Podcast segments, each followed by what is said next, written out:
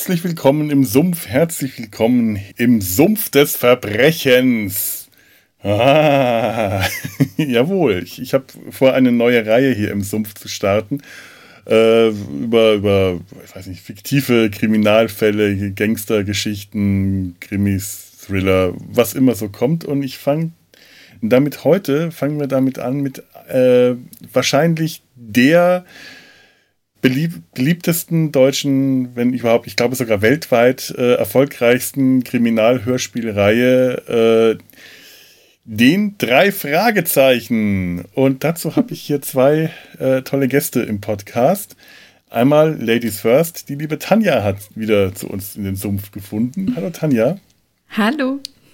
Und dann haben wir einen neuen Gast, ein, eine ganz neue Stimme. Aus der Rückspultaste hat der Jan den Weg zu uns in den Sumpf gefunden. Hallo Jan. Hallo, ja, ich freue mich auch mal dabei zu sein. Ich dachte, du kündigst uns ja vielleicht als die anderen zwei Fragezeichen oder so neben dir an. Ja, ja, ursprünglich wären wir zu viert gewesen, weil äh, bis drei zählen ist so ein Konzept, das ich nicht, äh, das, das ich nicht in der Vorbereitung irgendwie nicht hingekriegt habe. Und Tobi musste uns leider heute verlassen. Der, da ist was dazwischen gekommen. Den grüßen wir ganz lieb und wir sollen ohne ihn seine Kindheit nochmal hochleben lassen. Dann wärt ihr nämlich meine drei Fragezeichen gewesen und ich hätte mich entweder auf die Rolle von Alfred Hitchcock oder Skinny Norris ähm, äh, beziehen müssen. Äh, also nicht äh, der ähm, Chauffeur? War auch kurze Zeit meine Frage, ob ich diese Rolle am liebsten übernehme. Norton. Morton? Morton, Entschuldigung. Morton, Morton, Morton. Oh mein Gott, das fängt ja schon mal gut hat an. Ja, hat ja viel gemein mit Skinny Norris. Ja, allerdings. Ja. Die Stimme. ja. Es fängt ja schon richtig gut an, dass ich solche Sachen nicht äh, weiß und dann äh, solche Namen falsch äh, ausspreche.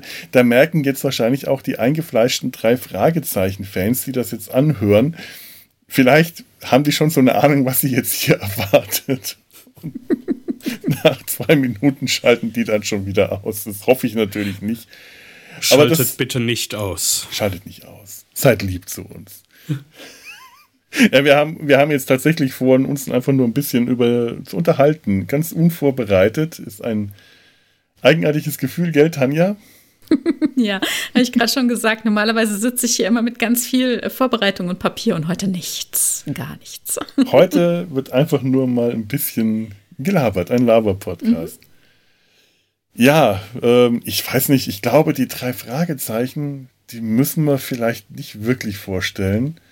Nee. Nee, also es sei denn, jemand hat die letzten 30 Jahre, 40 Jahre auf, auf einem anderen Planeten oder unterm Stein gelebt. Wo habe ich die hm. Formulierung denn neulich gehört? Unterm, Unterm Stein, Stein, gelebt. Ich weiß nicht. Irgendwo habe ich die her. Hm. Äh, und ähm, das, das, das lässt mich jetzt nicht mehr los. Das weiß ich jetzt genau. Ich werde jetzt über diese Formulierung nachdenken, den Rest des Podcasts, bis es mir wieder einfällt. Schrecklich, mein Gehirn. Äh, ja, die drei Fragezeichen, also äh, ihr werdet es alle kennen. Äh, eine, die Hör die bekannteste Hörspielreihe, die uns in unserer Kindheit ab den 70ern begleitet hat, äh, basierend auf einer Romanreihe von Robert Arthur. Robert Arthur, siehst du. Und äh, in, in Deutschland sehr viel erfolgreicher als in den USA, glaube ich. Aber ja. auch tatsächlich mhm. durch die Hörspiele, würde ich sagen. Ja, ja, ja. ja. ja. Du hast ja eben schon gesagt, die erfolgreichsten Hörspiele, also nicht nur Krimi-Hörspiele oder dergleichen, sondern tatsächlich die erfolgreichsten Hörspiele weltweit. Mhm. Ja, gut. Es ist ja auch interessant, die ähm, kommen regelmäßig auch in den, also heißt das heutzutage noch Langspielplatten-Charts vor oder halt in den Albencharts mhm. kommen die sogar mit rein. Mhm. Ja. Das kann ich mir gut vorstellen. Ja. Ja, ich meine, ich, äh, ich weiß noch so meine ich habe ich hab immer so drei Fragezeichen-Phasen in meinem Leben gehabt, die immer von großen Lücken unterbrochen waren. Und als die erste Lücke vorbei war, war ich vollkommen fasziniert, dass es die überhaupt noch gab. Hm. Und dass die immer weiter produziert werden, dass es die auch heute äh, immer noch gibt. Und das äh, ist ein Phänomen. Allein wenn man die Bühnenshows von den äh, drei Jungs sieht, drei Jungs, ne, äh, alles gestandene ältere Herrschaften mittlerweile, äh, alle so im, ja, äh, mittleren Herrenalter. Äh, Oliver Rohrbeck, Jens Wawracek und äh, Andreas Fröhlich. Andreas mhm. Fröhlich, verdammt, ich habe auch ja, keine ja. Notizen. Nein, das ist richtig, Andreas Nein, du bist Fröhlich. genau richtig. Wir machen das genau richtig. Einfach aus dem Bauch heraus. Und das stimmt auch alles. Ähm, äh, ja, jetzt weiß ich nicht, wo ich mit dem Satz hin wollte. ja, die sind, die machen, die, die, die sind, die haben eine riesen Fanbase, die gehen, äh, haben Bühnentouren gemacht oder machen immer noch und füllen Stadien damit. Das ist der Irrsinn. Und ja. eigentlich machen die auf ihren Bühnenshows nichts anderes als ein Hörspiel vertonen. Ja, schon ein bisschen mehr auch drumherum noch. Also äh, die, die durchbrechen sehr viel vierte Wände auch auf ihren Shows und mhm. ähm, versuchen das Ganze natürlich auch so ein bisschen vom Hörspiel abzulösen. Ich erinnere mich, dass ich an, ich war bei der ersten Tour, ich weiß gar nicht mehr ganz genau, wie die hieß, 2002. Und da wollte Justus Jonas etwas markieren, indem er seine, sein Haar an eine Tür geklebt hat. Und bei Oliver Rohrbeck ist das natürlich, der war damals schon in äh, guter Gemeinschaft mit mir ein Glatzkopf und riss das halt so raus vom Glatzkopf und das ganze Publikum lachte in dem Moment. Ja, sowas bauen sie ständig dann ein. Ne? Das ist ja dann die ja. Gelegenheit überhaupt. Das ist immer ein Riesending. Also ich war ähm, 2019, Ende 2019 äh, bei der Live, war das, ja, oh mein Gott, oh, ist wirklich so, ne? Oh. Ähm, bei der Live-Tour. Das ganze Jahr 2020 fehlt mir irgendwie im Kopf, keine Ahnung. ja, und da habe ich tatsächlich für den dunklen Taipan, also für die Jubiläumstour, ähm, noch eine Karte für die Waldbühne und die sollte ja letztes Jahr im Sommer sein, die letzte Aufführung in Berlin und ähm, bin mal gespannt, wie das wird, wenn das dann jemals nachgeholt werden wird. Ne? Ähm, ja, das, das ist einfach ein Erlebnis. Das ist unfassbar. Was für eine Liebe da durch diese ganze Halle oder durch den ganzen, durch diese ganze ähm, Veranstaltung fließt. Das ist einfach unfassbar schön.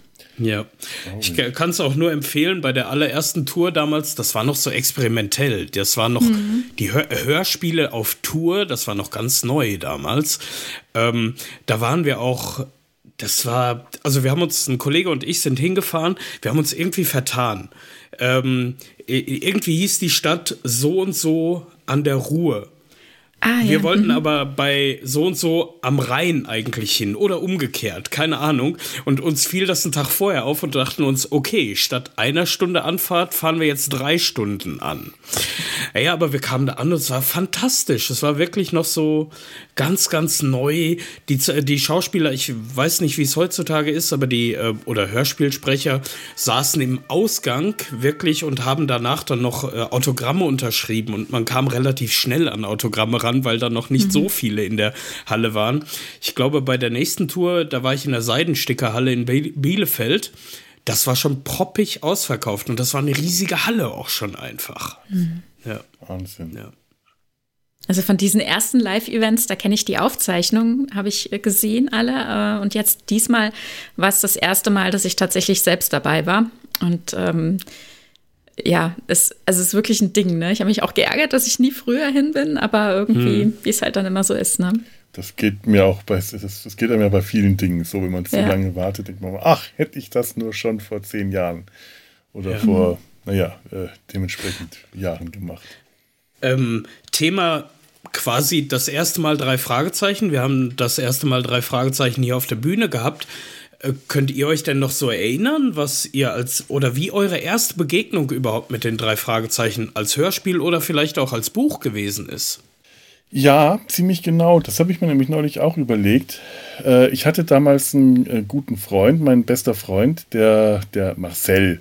Ich, ich hoffe, er ist mir nicht böse, dass ich seinen Namen nenne. Wir sind seitdem auch, haben den Kontakt, glaube ich, seit unserer Kindheit verloren. Ich glaube nicht, dass er das hier hört.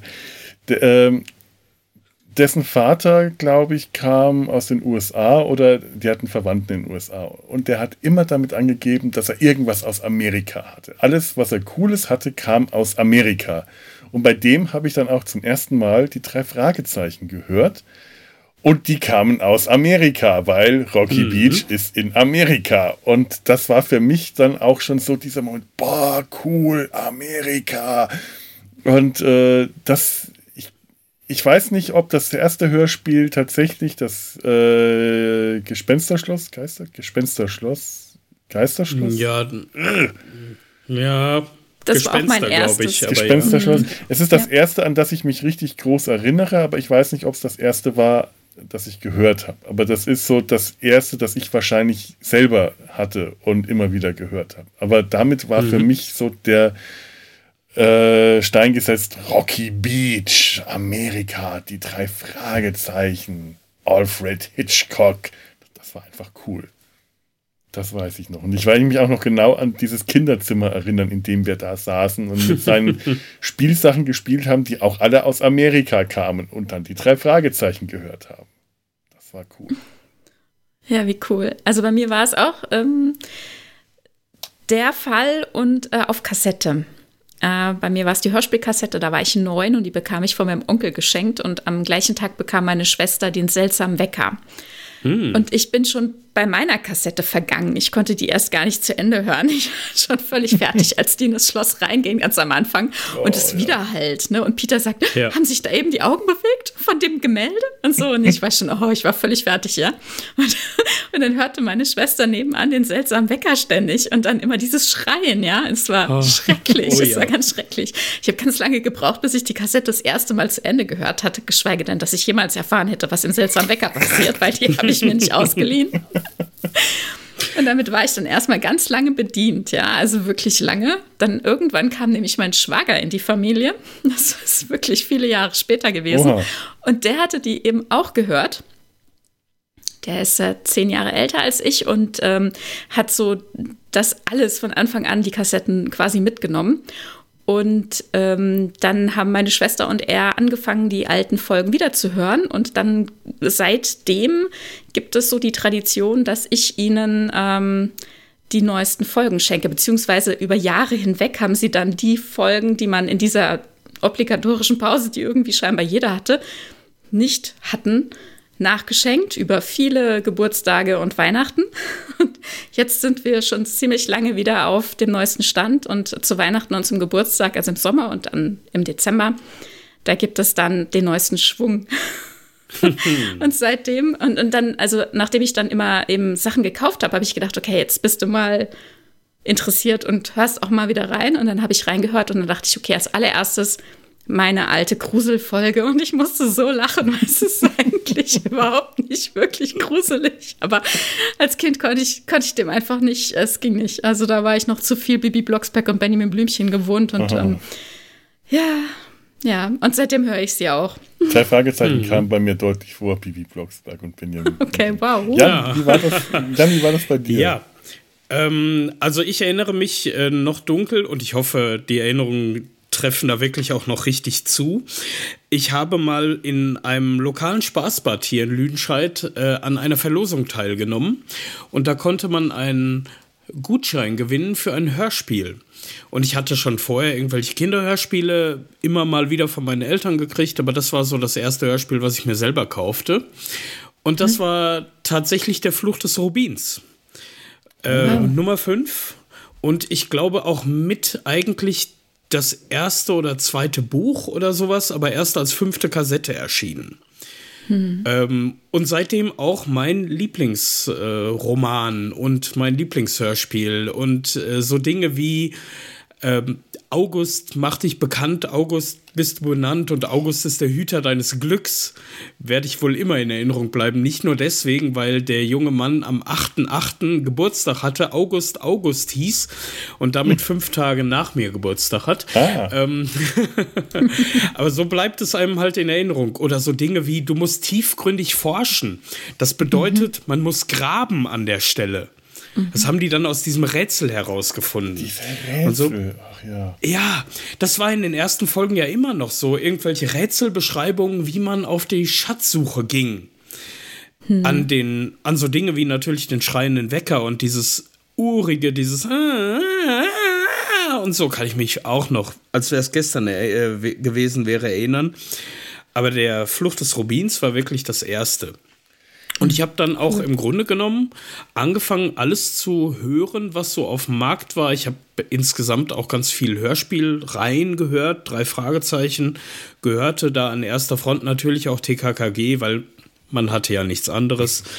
mm, aber man merkte bei TKKG einfach, was für ein, ähm, ja, wie soll ich sagen, äh, der komisch gefärbter Scheiß das eigentlich ja, irgendwann gewesen ist. Ja, tatsächlich und ist mir das damals nicht so aufgefallen, weil TKKG waren die ersten Bücher, die ich selber gelesen habe. Mit denen habe ich das ja. selber Bücherlesen angefangen. Bin da aber ganz schnell auch wieder rausgekommen. Ich weiß noch, das erste TKKG-Buch, das ich gelesen habe, ich glaube, da habe ich drei Wochen für gebraucht. Und ganz schnell war ich dann so weit, dass ich ein TKKG-Buch an einem Tag durch hatte, weil ja. die auch dermaßen simpel geschrieben waren, dass man ja. die auch einfach durchrutschen konnte. Und an dem Punkt, wo ich dann ganz stolz gesagt habe, ich habe es in einem Tag geschafft, ist mir aufgefallen, was für ein Scheiß das war. also, zu, zu TKKG hätte ich auch noch ein paar Geschichten. Da war übrigens mein erstes Das leere Grab im Moor. Aber das nur nebenbei. Mhm. Und bei ich den drei die, Fragezeichen. Die, ja? die drei Fragezeichen-Romane habe ich dann danach angefangen zu lesen. Und mhm. ähm, da ist mir jetzt auch gerade wieder aufgefallen, ich habe die auch ganz lang dann nicht mehr gelesen, aber damals war das schon, ist mir schon aufgefallen, die Romane, dass die deutlich, ähm, ja, besser kann man ruhig sagen, als die Hörspiele sind, was die Geschichte angeht, weil die Hörspiele hm. häufig die Geschichte so geschnitten hatten, dass ganz viele Ungereimtheiten drin waren oder Logikfehler ja. oder Dinge, die man einfach ja. nicht verstehen konnte oder Abkürzungen. Ja. Und ist mir Stimmt. damals schon als Kind aufgefallen, ich weiß noch, der das müsste die äh, diese Erbschaftsgeschichte gewesen sein. Mit dem, auch mit dem Rätsel, mit dem australischen. Gefährliche Erbschaft. Die gefährliche Erbschaft, ja. ja. Das weiß ich auch noch. Das war eins der Bücher, die ich gelesen habe, bei denen mir das so richtig aufgefallen war, wie viel umfangreicher so der Roman eigentlich im Vergleich zum Buch ist und wie ja. viel besser sich das dadurch alles äh, auflöst. Im Vergleich zum Hörspiel, ja. Ja. Mhm. ja. ja. Ja. die Hörspiele damals hatten ja immer die Begrenzung auf ungefähr 45 Minuten. Mhm. Ich glaube, das war dem Medium Langspielplatte noch irgendwie geschuldet oder sowas. Ich mhm. weiß es aber auch nicht mehr ganz genau. Und dadurch wurde einiges rausgekürzt. Übrigens auch beim Fluch des Rubins. In der Hörspieledition hat man nie erfahren, warum da eigentlich Blut an dem Stock unten dran war. Ja, das stimmt. Jetzt sag ja. mal, das möchte ich jetzt wissen. Ich, ehrlich gesagt weiß ich es nicht mehr. ich, ich weiß aber, weil sie haben den Fluch des Rubins ja fortgesetzt in Folge 200, ähm, dass derjenige, wo man denkt, dass der damals gestorben ist, überlebt hat. Ah, das ist ja. fast ein bisschen schade. Das ist so ja. der große urbane Mythos, dass das die äh, einzige Folge wohl sei, in der in den drei Fragezeichen jemand stimmt. Ich glaube, das ist noch nicht mal wahr, weil angedeutete Tote gab es mindestens noch ein, zweimal. Ja. Aber das, das ist so dieser berühmte Fall, der, äh, oh, ja. da ist Blut an der Klinge. Hm. Blut ist schlecht für den Stahl. Oder das stimmt, das sagt er. Ja, und äh, noch mit dieser pathetischen Stimme. Blut ist schlecht für den Stahl. das hat mich damals echt fertig gemacht und aber auch gleichzeitig total fasziniert, weil da war klar, das ist hier kein Kinderkram. Da ja, geht's ja, hart ja. zur Sache. Ich meine, die drei ja. Fragezeichen haben ja ein gefährliches Leben geführt. Die sind ja ständig ja. irgendwo niedergeschlagen worden, entführt, die sind auf Lastwagen heimlich mitgefahren, die sind eingebrochen, die sind ständig irgendwo eingebrochen. Das waren mhm. eigentlich ja. Kleinkriminelle, wenn man das mal so sehen will. Aber, ja, aber, aber, immer wenn sie irgendwo eingebrochen und erwischt wurden, konnten sie ja die Rückseite ihrer ähm, Visitenkarte zeigen, dass sie inoffizielle Mitarbeiter der Polizei von Rocky Beach sind. Ja, ja, die äh, polizeiliche Behörde äh, befürwortet Mitarbeiter von dritter Seite oder so. Ja, genau. Die Unterstützung, ja. Mhm. Genau. Das oh fand ich auch großartig. Ich dachte, das müsste man als Detektiv auch haben. Nicht nur eine Karte. Hier ist unsere Karte, Sir. Äh, sondern auch ein, äh, eine äh, Bestätigung, eine Mitteilung vom Polizeichef dass man ja. das darf. Das war für mich klar. Das gehört dazu, ja. wie der Rolls-Royce.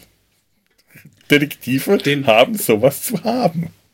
Den Rolls-Royce bekommen sie übrigens auch im Fluch des Rubins. Da gewinnen sie den ja. nämlich am Anfang mhm. in einem Gewinnspiel.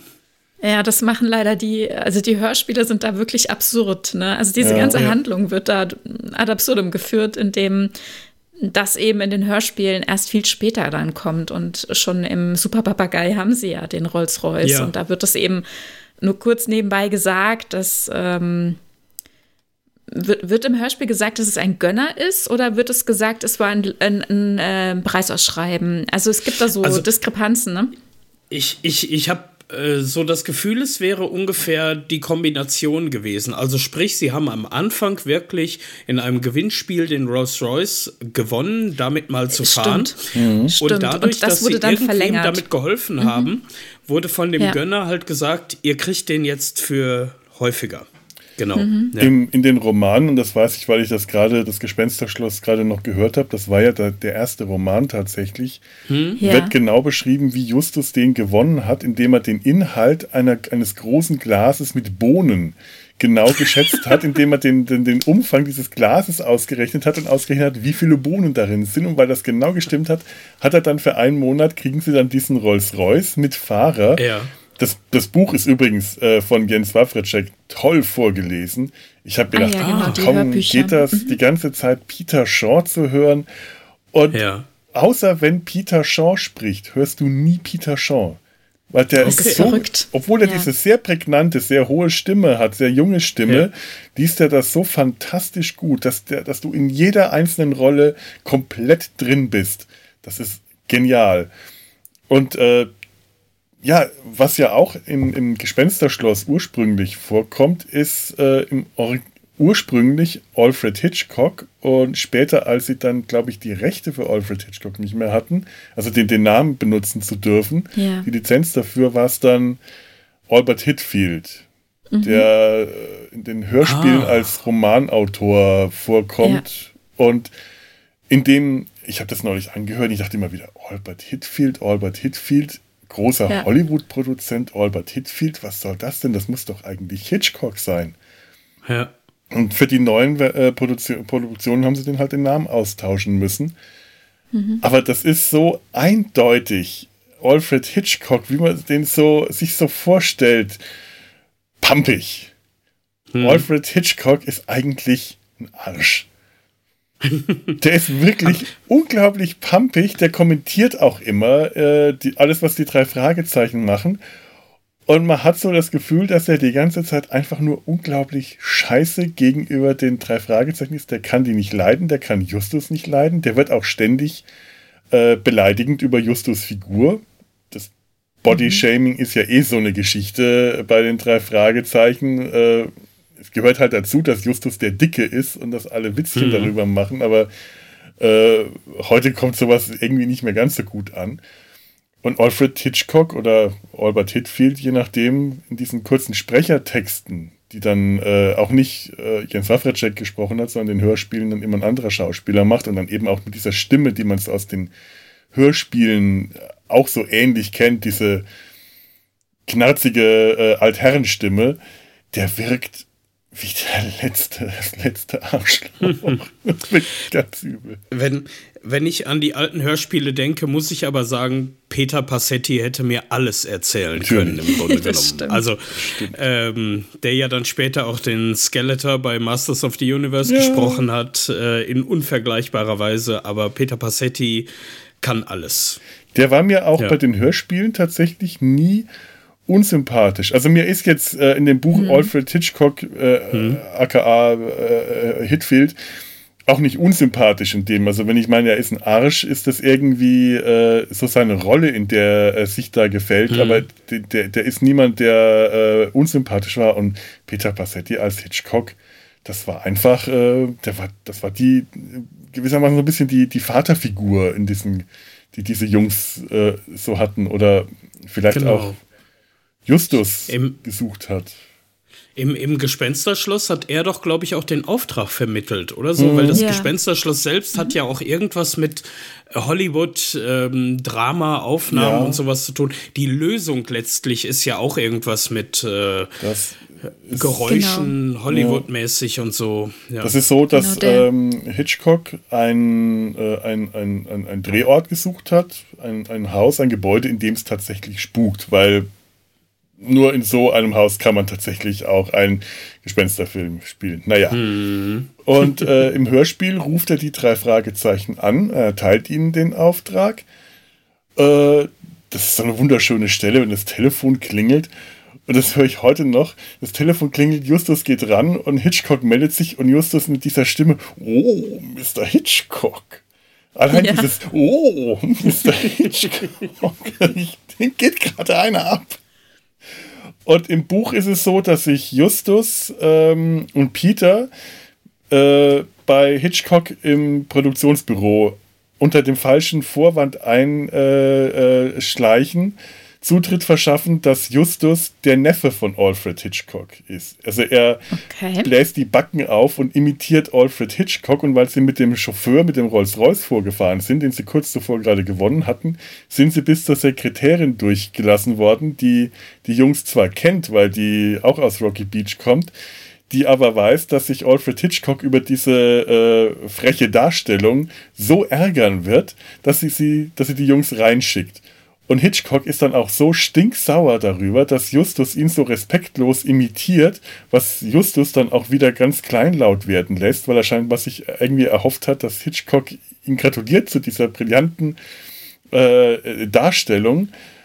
Und dass sich Hitchcock eigentlich nur deshalb darauf einlässt, die Jungs zu engagieren, ähm, weil er sich dann als Bedingung ausbittet, okay, ihr dürft für mich arbeiten, aber ihr dürft, du darfst nie wieder diese Hitchcock-Parodie vorführen. Nie wieder, nie wieder. Er behauptet das auch tatsächlich im Vorwort, ich bin Opfer einer Erpressung geworden.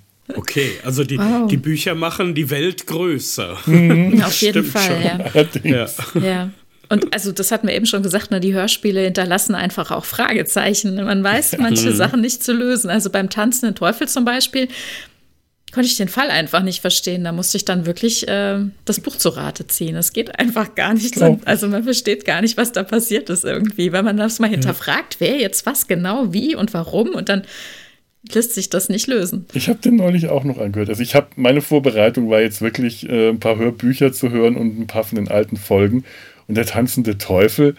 Da war ich aber auch schon so kurz davor, äh, die Brocken hinzuschmeißen, weil allein das ist ja auch so ein Ding, äh, die, diese peinlichen, albernen, dummen äh, Klischeedarstellungen von, wenn es äh, Ausländer oder wenn es Figuren anderer mhm. Nationalitäten sind, Chinesen, Mexikaner, das ist so schlimm, wenn man sich das heute anhört. Der tanzende Teufel, dann ist dieser chinesische Sonderbeauftragte, dann so spricht die ganze Zeit. Der tanzende ja. Teufel wurde gestohlen, für Himmel verloren, vernichtet, wo dann auch mehr Els drin sind. Das ist kein Witz. Ich habe jetzt nicht keine zusätzlichen Els zugefügt, die waren alle schon in dem Hörspiel so drin. Das habe ich als Kind schon ja. so schrecklich gefunden. Das ist im Grünen ja. Geist auch so. Und oh. da, also es gibt, gibt ja diverse äh, Live-Veranstaltungen, ne? Record-Release-Partys ähm, von Oliver Rohrbeck mit der Lauscher Lounge seiner äh, Firma da. Und ähm, aber ja auch ähm, diese Klassiker-Live-Hörspiele wo ich, ähm, kennt ihr das? Da gibt es, ähm, also jetzt die letzten Jahre gab es immer eine Klassiker-Fall-Live-Hörspieltour. Ich habe davon, ich habe das auf, glaube ich, auf ja, Spotify also kann gesehen. ich sehr empfehlen. Ist auch immer ratzfatz okay. ausverkauft. Gibt es irgendwie äh, eine Woche lang, also ich würde mal sagen, ich weiß nicht, äh, sechs, sieben Termine in einer Woche und dann war es es auch für das Jahr in verschiedenen Städten Deutschlands. Ich war da zweimal in Mannheim, einmal dann in Offenbach und ähm, da war eben dann zum Beispiel auch ähm, der grüne Geist. Das heißt, er holt sich Leute aus dem Publikum von denen er, ich weiß nicht wie, aber sofort erkennt, dass sie gut passen. Es ist wirklich immer wieder ein Erlebnis. Also bei diesen Record-Release-Partys, mhm. wenn da schon mal jemand war, da gibt es ja auch diesen kleinen Anteil mit, äh, mit Fan gesprochenem Live-Hörspiel. So ein unendlicher Fall irgendwie, wo man immer dann halt diesen kleinen Ausschnitt an dem Abend hört, wo er Leute aus dem Publikum rauszieht und mit denen diese kleine Passage kurz übt während der Pause, geht er mit denen hinter die Bühne und dann kommen die wieder und dann machen die das professionell. Man denkt, Gott, weißt du, was da passiert ist hinter der Bühne, ja? Die können das dann irgendwie total gut und dann hat er halt so ein paar Effektdinge, ne, dass dann auch jemand telefoniert und dann hat er dann die, ähm, die Schniepe von der Gießkanne zum Beispiel, dann äh, spricht dann jemand in diese Blech, in dieses äh, Blechding und ähm, also so ein paar Effekte, wo das Publikum dann halt immer ähm, toll mitgehen kann, ist immer sehr effektvoll, to total klasse. Und da wird es dann eben nochmal auf die Spitze getrieben, denn dieses, der komplette Abend ist eben nur, in Anführungszeichen, mit den Leuten aus dem Publikum. Und. Das ist unfassbar. Da war beim ersten Mal, war ein, meine ich, war es ähm, der Fall mit dem Rubin. Wie heißt er nochmal? Oh Gott, jetzt haben wir es schon ja, fünfmal gesagt. Der Fluch des Rubins. Mhm. Der Fluch des Rubins, ja. genau. Und ja. da ist ja eben auch der kleine Junge, ne? Und das war wirklich der Wahnsinn. Das hat, hat er sich einen kleinen Jungen aus dem Publikum gepickt und der muss das vorher inhaliert haben, das Hörspiel. Der hat exakt gesprochen wie der Sprecher auf mhm. der Kassette. Genauso betont, okay. genauso gut gespielt. Es war wirklich, es war unfassbar gut. Und also äh, genau, und beim Grünen Geist war das nämlich auch so, der, der den Chinesen Drache. gesprochen hat. Und ich saß, ich saß sehr, sehr weit vorne, ja, und direkt vor diesem Mann, der, der, den, der den Chinesen gesprochen hat, das war schon beinahe gruselig, ich konnte kaum hingucken. So. Oh. Aber es war, ja, es war aber das Krass. haben wir auch, dieses Hörspiel, als ich hier nach Köln gezogen bin, habe ich auch in, das, äh, in die Firma meine, meine Hörspielkiste mitgenommen, die ich gerade kurz vorher im Studium wieder auf Flohmärkten aufgefüllt hatte. Und da war auch der cool. grüne Geist da. Und wie oft wir, äh, ihr kleinen Mäuse, gesagt haben in, der, in den Kaffeepausen überall. Oder kleiner Drache vom Stamme des Matthias Green. Das, das, ging gar nicht mehr, dass wir damit aufhören können. Ja, aber die, diese Visualisierung, gerade in den Hörspielen Anfang der 80er Jahre, die musste, glaube ich, auch sein, damit man die Charaktere sich behielt und damit die Charaktere mhm. sich auch einprägten. Und ein, ja, das ist ziemlich stereotyp, aber ja, so blieb's halt. Und ich glaube, die Bücher sind auch relativ stereotyp in den 60ern geschrieben worden. Hat eigentlich außer mir noch jemand gedacht, dass Alfred Hitchcock die Bücher geschrieben hätte? Natürlich. Ganz am Anfang ja. Klar. Da, da, hat die Werbung gesessen, oder? Und eigentlich ja. war das nur, ich glaube, Robert Arthur hatte irgendwie Kontakt zu Hitchcock und Hitchcock hat ja zeitweise auch immer wirklich Geld gebraucht, ne? Der hat dann mhm. gerne mal eben für so ein Lizenzgeld sein Konterfei, seinen Namen kurz weggegeben. Genau. Ja, und die haben und genau das auch das ganz war's. schön ja. ja, genau, das war's. Und sie haben äh, das wirklich lang ausgenutzt, also sehr weit getrieben in Deutschland, ja vor allem dann für die übersetzten Bücher, ne, bis es dann irgendwann eben nicht mehr funktionierte.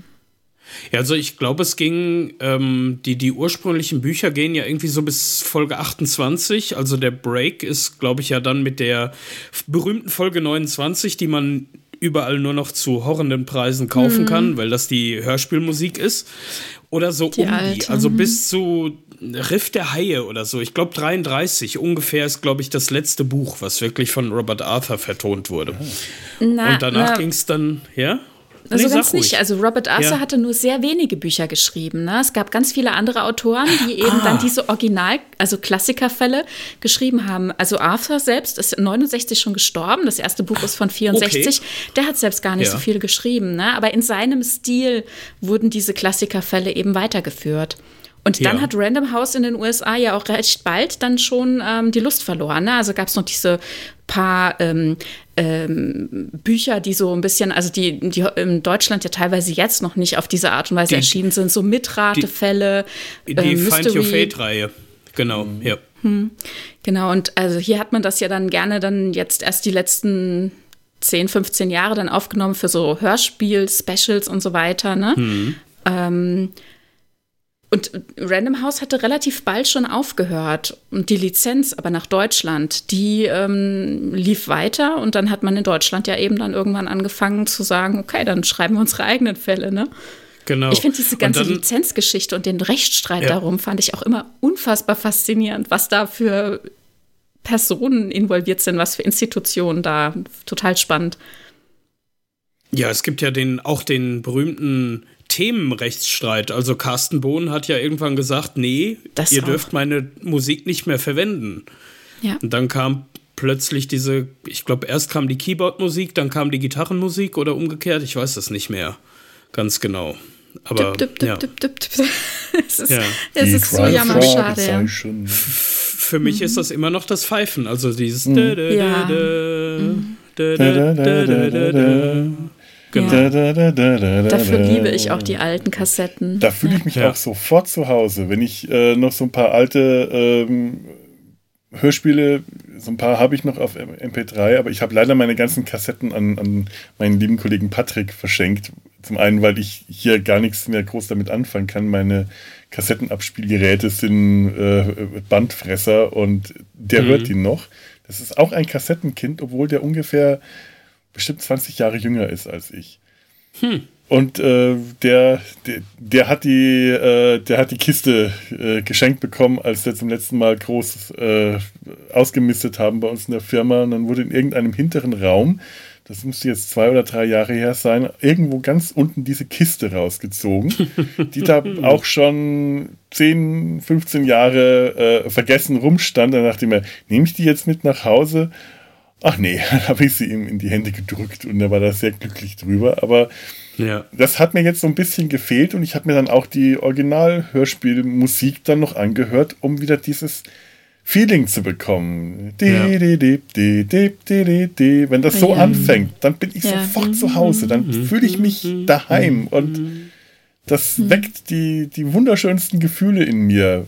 Die, dieses, die drei Fragezeichen, das kenne ich jetzt mittlerweile auch so gut, dass ich das damit verbinde, aber das weckt nicht dieses Gefühl in mir. Ja. Das ist einfach nicht dasselbe.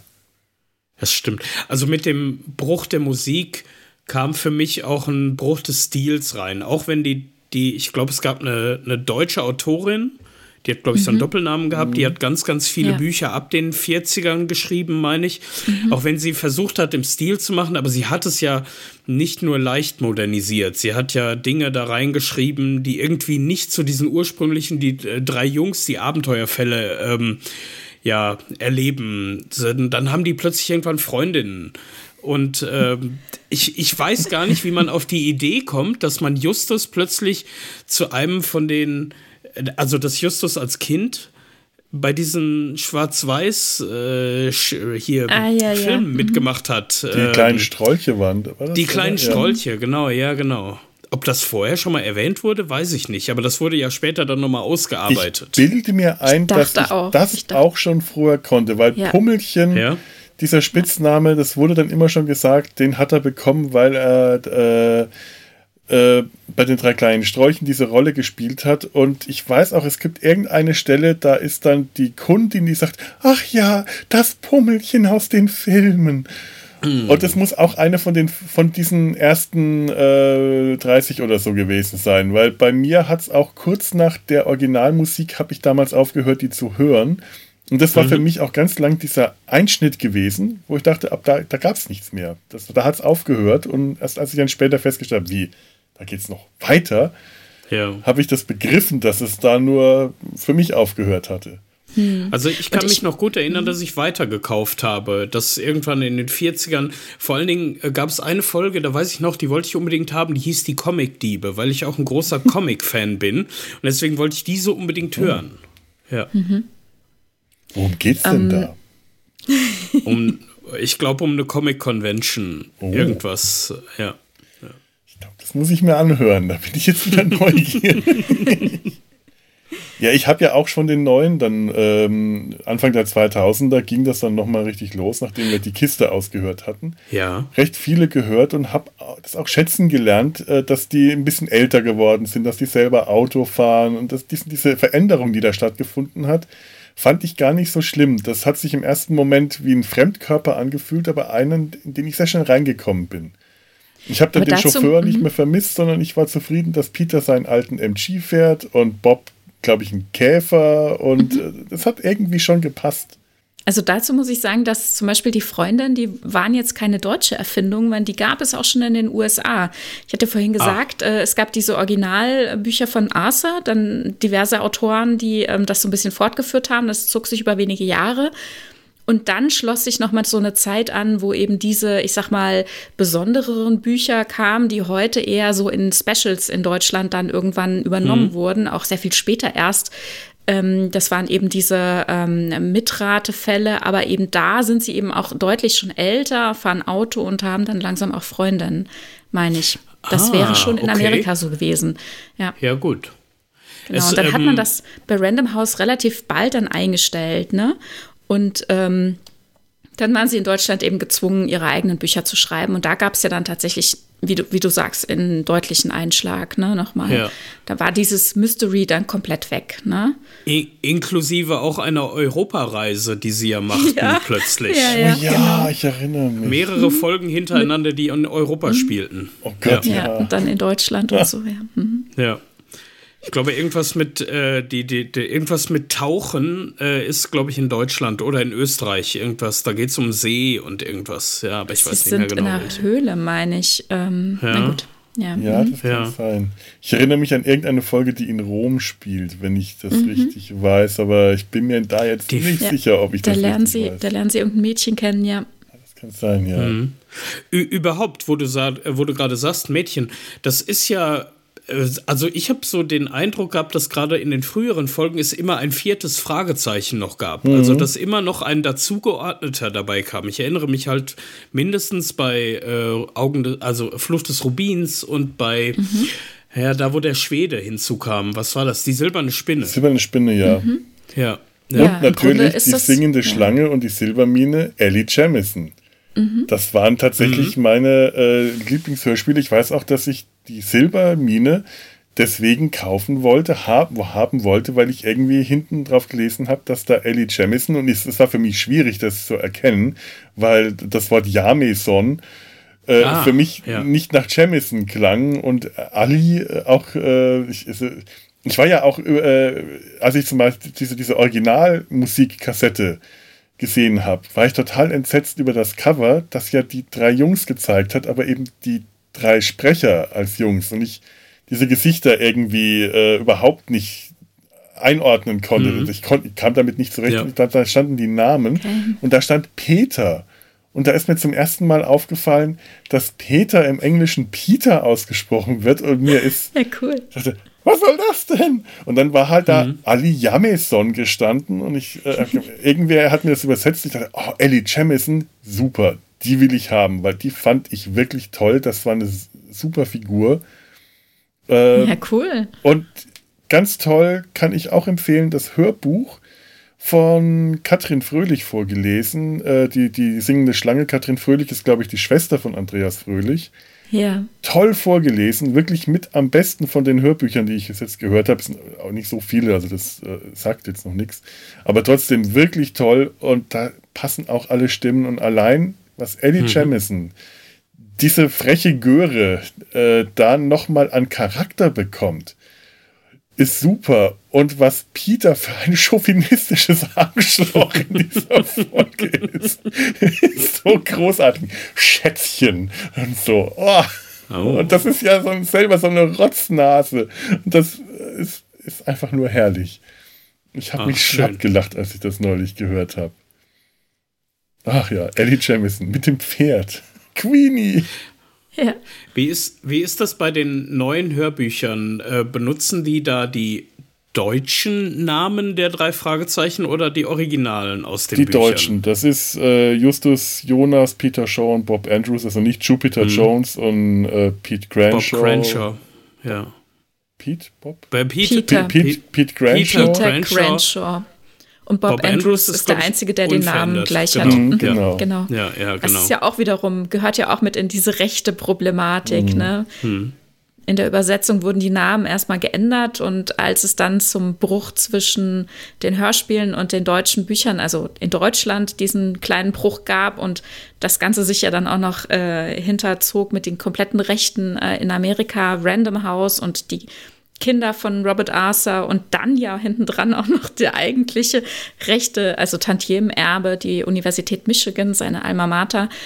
Mm, In diesem ganzen Konstrukt ähm, ist das ähm, ja dann zum Tragen gekommen, dass dann irgendwann äh, Sony, also Europa Music oder Europa Hörspiele, ja sich dann zeitweise der alten Namen bedient hat und die drei Die drei, gemacht hat, ja. was ja dem Original eigentlich auch wiederum nahe kommt. Ne? Es waren ja eigentlich The Free Investigators, also Mhm, T3i. Ne? Und ähm, diese, und dann haben sie dann eben die drei während das E wie eine 3 geschrieben ist. Also eigentlich eine total tolle Idee und ich mag die Fälle ja. ehrlich gesagt auch, bis auf diese Synchronfolge mit diesem schrecklichen Schweinchen, mag ich die äh, drei Fälle auch total gerne. Das war dann, weil das war so eine Zeit, ähm, da sind die drei Fragezeichen, äh, finde ich, äh, also die Hörspiele oder vielleicht auch die Bücher in Deutschland ähm, schwächer geworden. Ne? Da merkt man, es ist so ein bisschen, es ist so ein, ein gewisser Trott eingefahren und es ist nicht mehr so spannend. Und dann gab es diesen Bruch und man musste was Neues machen und sich nochmal neu bedenken. Und dann hat man was probiert, was man vorher nicht äh, sich ja. getraut hat, glaube ich. Also tatsächlich genau. sind da auch einige Bücher wohl verwurstet worden, die für die drei Fragezeichen abgelehnt worden waren oder in die Schublade verschwunden sind. Die hat man dann wieder rausgenommen und hat gesagt, wie wäre es denn, äh, machen wir daraus jetzt eben die drei Hörspiele? Und das war eine gute Entscheidung. Hatte ich auch so gemerkt, da kam frischer Wind rein. Das war mal was ganz mhm. was anderes. Das war, da kam, das war, glaube ich, auch so meine, ich weiß nicht, wie vielte äh, drei Fragezeichen. Zeitwelle, die kam mit den drei wieder auf, mhm. weil ich das auch super spannend fand. Also für mich wirkten die drei auch irgendwie erwachsener und experimenteller mhm. auch tatsächlich. Insbesondere gab es ja diese Sonderfolge auf zwei CDs, wo man dann, ja. äh, wie, wie, entscheide ich mich, wie geht es weiter? Und Total ich bin krass. erstaunlich häufig an der Stelle gewesen, äh, die dann endete mit die drei Fragezeichen sind jetzt seit sechs Monaten verschwunden und werden ja. quasi jetzt für tot erklärt. ja, ja wow. krass, ne? Dass ich bin da ja. auch gestorben, als ich das gehört ja. habe. Ich habe alle Varianten dann durchprobiert, weil ich wissen wollte. Und manchmal fahren sie einfach nach Hause und das Rätsel wurde nie gelöst, ne?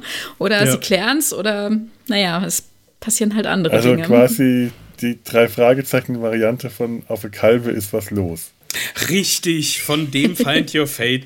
Ich glaube ja auch, äh, Europa wurde in äh, quasi dort von inspiriert, von diesem Buch, von dem Calver-Abenteuer. Genau, wer das ja, nicht genau. weiß, was das ist, höre sich bitte die Rückspultaste an.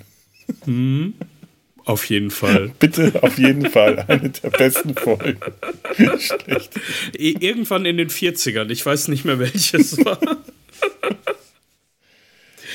Nein, aber das ist richtig. Also, ähm, gerade mit die drei und mit diesen Lizenzproblemen, da war ich auch so in meiner zweiten oder dritten drei Fragezeichen Phase. Also ich habe irgendwann in den 60ern oder so aufgehört zu hören und bin dann durch den Hype um die Nummer 100 wieder eingestiegen.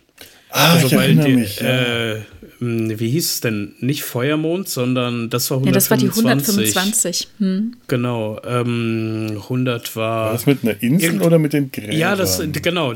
In, nein, das war Insel. das mit der Insel. Die drei Fragezeichen gegen das FBI oder, oder ja, in, ja, so ähnlich. War Toteninsel das nicht könnte auch eine gut sein. Dreiteiler-Folge? Toteninsel, ja. ja.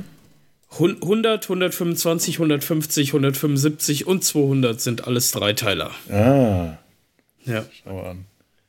Und damit ging es dann halt wieder groß los. Das haben die auch richtig gehypt, die 100er-Folge. Ja, ja, da erinnere ja. ich mich auch noch. Haben sie auch ja. gut gemacht. Also mir gefällt das auch, ne? Die Idee, dass sie jetzt ein bisschen älter sind und mal reinschnuppern können ähm, ins College, ne? Und ähm, hm.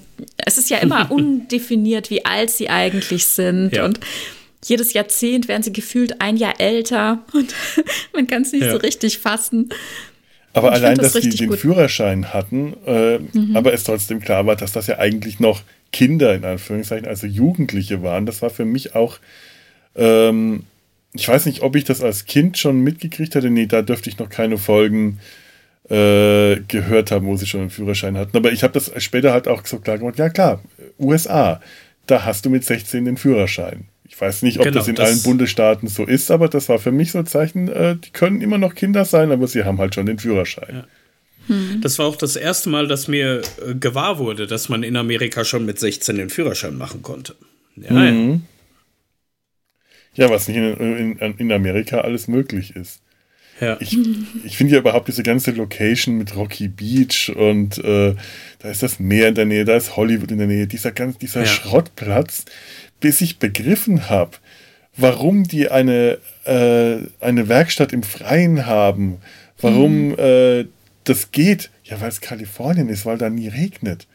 Ja. Das, äh, ja. das ist für mich heute noch, das ist heute so faszinierend, wenn ich mir das anhöre und denke mir, es spielt alles in Kalifornien, im heißen, sonnigen Kalifornien. Das sind alles äh, Outdoor-Geschichten, die sind wahrscheinlich alle knackbraun gebrannt und ich sehe aber vor meinem Auge immer noch die, die käsigen deutschen Jungs.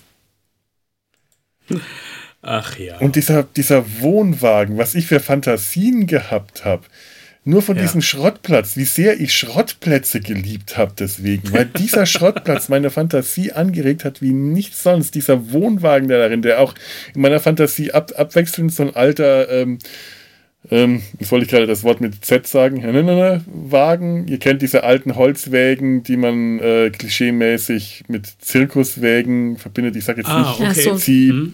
Mhm. Ja. Mhm. So Bauwägen quasi. Ja, ne? so. oder dann war es mal ein Bauwagen oder es war wirklich ein Wohnwagen, Campingwagen. In meiner Fantasie hat sich das ja. immer geändert, je nachdem, wie es gerade beschrieben mhm. wurde. Und die Geheimgänge und dieser, genau. dieser Lattenzaun. Ja, diese Geheimgänge, Wahnsinn. Und, oh. mhm. Der, der, der Wohnwagen äh, ist für mich ja auch immer unter Schrott begraben, mhm. weil die ja nur einen Geheimgang haben, um da reinzukommen. Und ähm, wer ist immer im Wohnwagen mit drin, wenn man da reinkommt? Blackie, der Vogel. Blackie, genau, Blackbeard. Ich, das ist das Verrückte ist ja auch, wenn man nicht von der ersten Folge an gehört hat. Also ich, wie dich nur die ähm, Hörspiele kannte am Anfang, ich wusste erstmal gar nicht, was das ist im Hintergrund. Ja. Das war ja nochmal ja. doppelt gruselig. Sie sind in ihrer Zentrale und dann immer dieses Krecksen und man denkt sich so, was ist da los? Ich verstehe nur Bahnhof. Es wird ja, ja, auch nicht so erklärt. Ne? Nee. Heute würde man das in jeder Folge erklären für mhm. jeden Quereinsteiger. Ne? Und da ist es einfach so. Ja. Ich, ich weiß auch nicht, tough. wann ich das als Kind begriffen habe, dass da ein mhm. Vogel im Hintergrund ist, so ein Papagei, so ein Mühner eigentlich. Hm. Der war halt dabei und ich habe das Krächzen schon irgendwie als Vogel erkannt, dass das wahrscheinlich, in mein, meiner Vorstellung ist es auch tatsächlich ein Papagei, obwohl ich ja, weiß, ich meine, dass es dieser schwarze Mühner äh, ist aus guck dem Guck dir mal das Cover an vom Superpapagei. Was ist das denn für ein Papagei? ja. Das stimmt. Und äh, wer hatte die äh, wahrlich große Aufgabe, den Papagei zu sprechen? ja, ja Heike Dine Körting. Genau, Was, echt? die, die Jens Nee, Moment. Nein, jetzt sind wir uns uneinig. Heike Dine, Heike Dine Körting, wie den Wecker auch, ja. Okay, die, die dann, dann habe ich jetzt äh, was die, Falsches äh, gesagt. Die Chefin herself. Ja. Ich hatte wirklich mal irgendwo gedacht, ge gelesen zu haben, dass das Jens Wawracek selber war, äh, Jens Wawracek war und deswegen diese äh, Szenen, die ich so großartig fand, wenn sich Peter mit dem Vogel streitet. Aber äh, nee, okay, Heike Dine Körting, das finde ich eigentlich fast noch schöner. Das, aber vielleicht ist es ja, vielleicht passt ja beides. Also Heike Dine Körting im Super Papagei hatte Blackbeard ja auch noch ein bisschen mehr zu sagen als mhm. später mhm. nur dieses Krächzen. Und vielleicht ist ja das Krächzen dann Jens Wawritschek später. Das kann sein. Man weiß es nicht. Keine Ahnung. ich jetzt nicht. Ja, sie haben es nur irgendwann ein bisschen vergessen, ne? Und dann haben die Fans es angemerkt und dann ist es ihnen aufgefallen, dass sie es tatsächlich komplett vergessen haben, dass man ihn mal wieder einspielen müsste. Und dann merkte man es auch, ja. wie es dann wieder. Das fällt mir jetzt erst auf, dieser arme Vogel, der da in diesem eingeschlossenen Kasten unter Schrott ja. verborgen, ja. nie ans Tageslicht kommt. Ich denke schon, dass die Fenster frei sind, oder? Die können doch da drinnen nicht alles dunkel haben. Und was hm. ist, wenn die in Urlaub fahren oder nach Europa? Wer kümmert sich um den Vogel? Äh, naja. Tante Mathilda. Tante Mathilda. Ja. Tante Mathilda. Und Onkel Titus. Und Onkel Titus. Und Kenneth und äh, Patrick und genau, Kenneth. Ach, die, die zwei irischen äh, Mithelfer, ja. ja. ja. das ist ja auch der Witz, ne? Das sind eigentlich Deutsche im Original. Das sind äh, deutsche Gastarbeiter, ja. ja. Ich glaube sogar Bayern, was mich persönlich sehr. Ich habe vergessen, vergessen, wie die heißen. Die haben so typisch deutsche Namen und die sind dann halt auch irgendwann Hans, wieder heim. Hans, glaube ich, und noch irgend sowas. Aber es, es, sind Deutsche, ja. Das ist der Kon Moment der Erkenntnis für mich. Davon habe ich noch nie gehört vorher. Das macht die Geschichte mit dem Bergmonster auch für mich so ganz anders. Wenn sie da zu ihrer Cousine Catherine kommen und dann mit ihr erstmal Gälisch reden wollen. Hm. Und ich mich da schon immer gewundert, was ist das? Wie? Warum nicht irisch? Was? Äh, was sagen wir? Ich, ich, ich habe keine Ahnung gehabt. Als Kind habe ich das überhaupt nicht verstanden. Und ich denke mir, ja, wenn das Deutsche waren, warum reden wir nicht Deutsch miteinander? Warum reden wir nicht Bayerisch miteinander? Das, hm. das hätten sie sogar tatsächlich machen können, weil die haben ja, glaube ich, eine echt große Fangemeinde in Norddeutschland. Die hätten dann tatsächlich nichts verstanden. einmal königlich bayerisches Amtsgericht. Naja, wenn man sich einmal entscheidet, es in der Übersetzung komplett anders zu machen, dann muss man es durchziehen. Ne? Ich hätte das auch nicht akzeptiert, weil äh, ich glaube, das wäre auch gar nicht gegangen, weil wir sind, wir sind zwar in, in den USA, aber ähm, es ist halt ein, äh, ein Hörspiel mit deutschen Sprechern. Da kannst du nicht deutsche Figuren einfügen. Das geht, geht nicht. Also Patrick und Kenneth war die richtige Entscheidung, die irischen Helfer, mhm. finde ich. Das ist ja eigentlich auch so etwas, was man ganz häufig in irgendwelchen Serien abseits auch schon merkt. Immer dann, wenn eine deutsche Rolle, deutsche Nebenrolle oder so existiert, ist es meistens etwas anders. Also zum, ich erinnere mich an, ich glaube, es ist Malcolm mittendrin, wo der älteste Sohn irgendwann auf einer deutschen Farm auftaucht, aber die sind mhm. Dänen. Dann im, in der deutschen Übersetzung. Das hat man ja in allen möglichen Serien, ja. Ja. Stimmt. Dann wird dann irgendwie Dänisch, Niederländisch, irgendwas machen sie dann draus. Ja, ja das stimmt. Wie ist denn das für euch? Hm? hm? Nee, nee, fang du. Wie ist denn das für euch mit den Erzählern? Also für mich hat so jede Ära ja ähm, irgendwas, also hat einfach was. Ich kann nicht sagen, welche Erzähler mir jetzt nicht zusagen würde. Nach Peter Passetti hat man ja mit ähm, Matthias Fuchs eine ganz andere mhm. Stimme genommen. Und das passt für mich genauso gut. Und danach kam dann wieder so eine präsentere Erzählerstimme. Ähm, und die Zeit mochte ich auch total gerne, wobei ich jetzt äh, eben, nachdem Thomas Fritsch abgelöst wurde von Axel Milberg, die Zeit wieder auch total genieße. Also ich mag Axel oh. Milberg aktuell total gerne. Das habe ich wieder noch gar nicht so richtig gemerkt, weil ich glaube, ich bin in den 180ern noch ein bisschen hängen geblieben. Ah, okay. Äh, dass ja. da jetzt der Thomas Fritsch nicht mehr dabei ist. Okay. Spoiler! Ja. Seit 187. Alles halb so schlimm. Mhm. Okay. also, da ich die alten Folgen am präsentesten habe, äh, habe ich die anderen neueren Sprecher alle nicht mehr so richtig wahrgenommen auf dem Schirm. Mhm. Das sind einfach Erzähler gewesen, deren Stimmen ich wahrscheinlich wiedererkennen würde, sofern ich die Hörspiele aus der Zeit äh, sporadisch wahrscheinlich eher gehört habe. Aber äh, für mich ist Peter Passetti der Sprecher und äh, der. Äh, es gibt auch überhaupt so einen ganzen Satz von Figuren, die einfach äh, da sind, wie zum Beispiel äh, der, der Polizeichef, das ist äh, Kommissar Reynolds und später gab es dann einen anderen Inspektor Cotter. Cotter. Cotter. Mhm. Das hat mich nie so richtig überzeugt, dass es da einen Inspektor Cotter gibt. Cotter, Inspektor, das musste Hauptkommissar Reynolds sein. Der hatte auch diese richtige oh, Stimme dazu und das Auftreten. Ja, hm. Kommissar Reynolds wurde aber auch von Zweien gesprochen. Ja, ja. Natürlich von dem unvergessenen Horst Frank. Mhm. Ähm, und dann später von dem Vater von Tim Tarzan, meine ich, oder? Also von dem Träger. Aha. Ja, ich meine. Hm, kann sein. Ja. Ja. Aber auf jeden Fall Horst Frank. Also diese Stimme, die steht auf einer Ebene mit Peter Passetti auf jeden einfach Fall. auch. Äh, wahnsinnig gut. Ja. Das sind halt auch solche äh, Autoritätsvaterfiguren.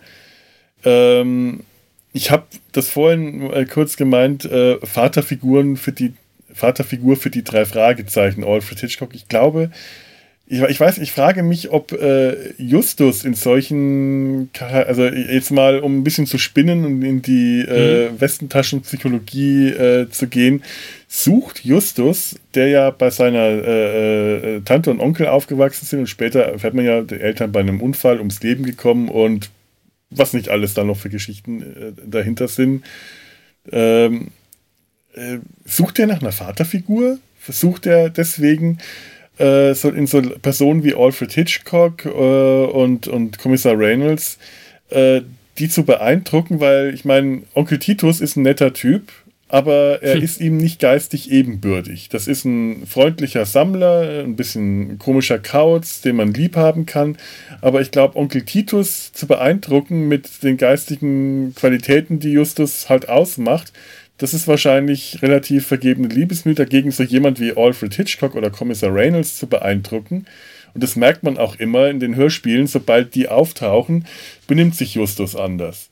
Dann versucht hm. er äh, quasi, man hört ein bisschen die stolz geschwellte Brust, dass er jetzt beeindrucken mhm. will. Während die anderen von den beiden drei Fragezeichen da nicht so drauf, drauf ansprechen. Ja, Gut, also ist, spannende mhm. These, ja. Also Justus ist ja strebsam und will äh, Erfolge haben einfach. Ne? Ich weiß nicht, ob es nur das ist. Das müsste man vielleicht mhm. auch einfach mal Oliver Robeck fragen, wie er das äh, spielt, wie er das empfindet. Ne? Also aus den Geschichten geht es ja jetzt nicht unbedingt hervor. Ähm, nee, ich glaube, also ich habe es bisher immer so gehört, dass er einfach ähm, hm, also nicht unbedingt, dass er sich hervortun will, aber er ist halt einfach äh, dran interessiert, ähm, ähm da weiterzukommen. Ne? Und sein Ehrgeiz einfach. Das ist sein Ehrgeiz, ja, denke ich. Äh, ich aber ich, natürlich ist das ein total klassisches Motiv. Ne? Also ja, ich, ich, möchte das jetzt auch nicht mit aller Gewalt Problem. da reinlesen, weil ja. dann nee, äh, müsste man jetzt auch sein. überlegen, er hat ja nicht nur seinen Vater verloren, er hat auch seine Mutter verloren. In ja. Tante Mathilda hat er äh, eigentlich einen, fast einen stärkeren Vaterersatz als in Onkel Titus.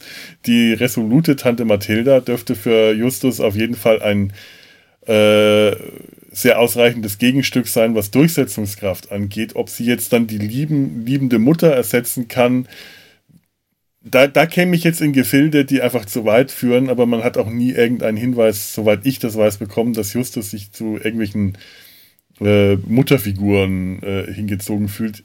Hm. Da, also da mhm. möchte ich jetzt gar nicht hingehen, weil das wäre mir jetzt zu weit. Ich hatte mit, es ist mir nur heute so aufgefallen, äh, nachdem ich dieses, diese, diese Zwiegespräche mit Justus und äh, äh, Alfred Hitchcock und Albert Hitfield so ein bisschen verfolgt hatte und da so, dieses Hin und Her, bei dem Justus versucht, die zu beeindrucken und die äh, jeweiligen äh, ja, Hitchcock oder Hitfield ihn halt äh, zwar auch ihm Sympathie entgegenbringen, aber ihn auch sehr nervig als nervig empfinden.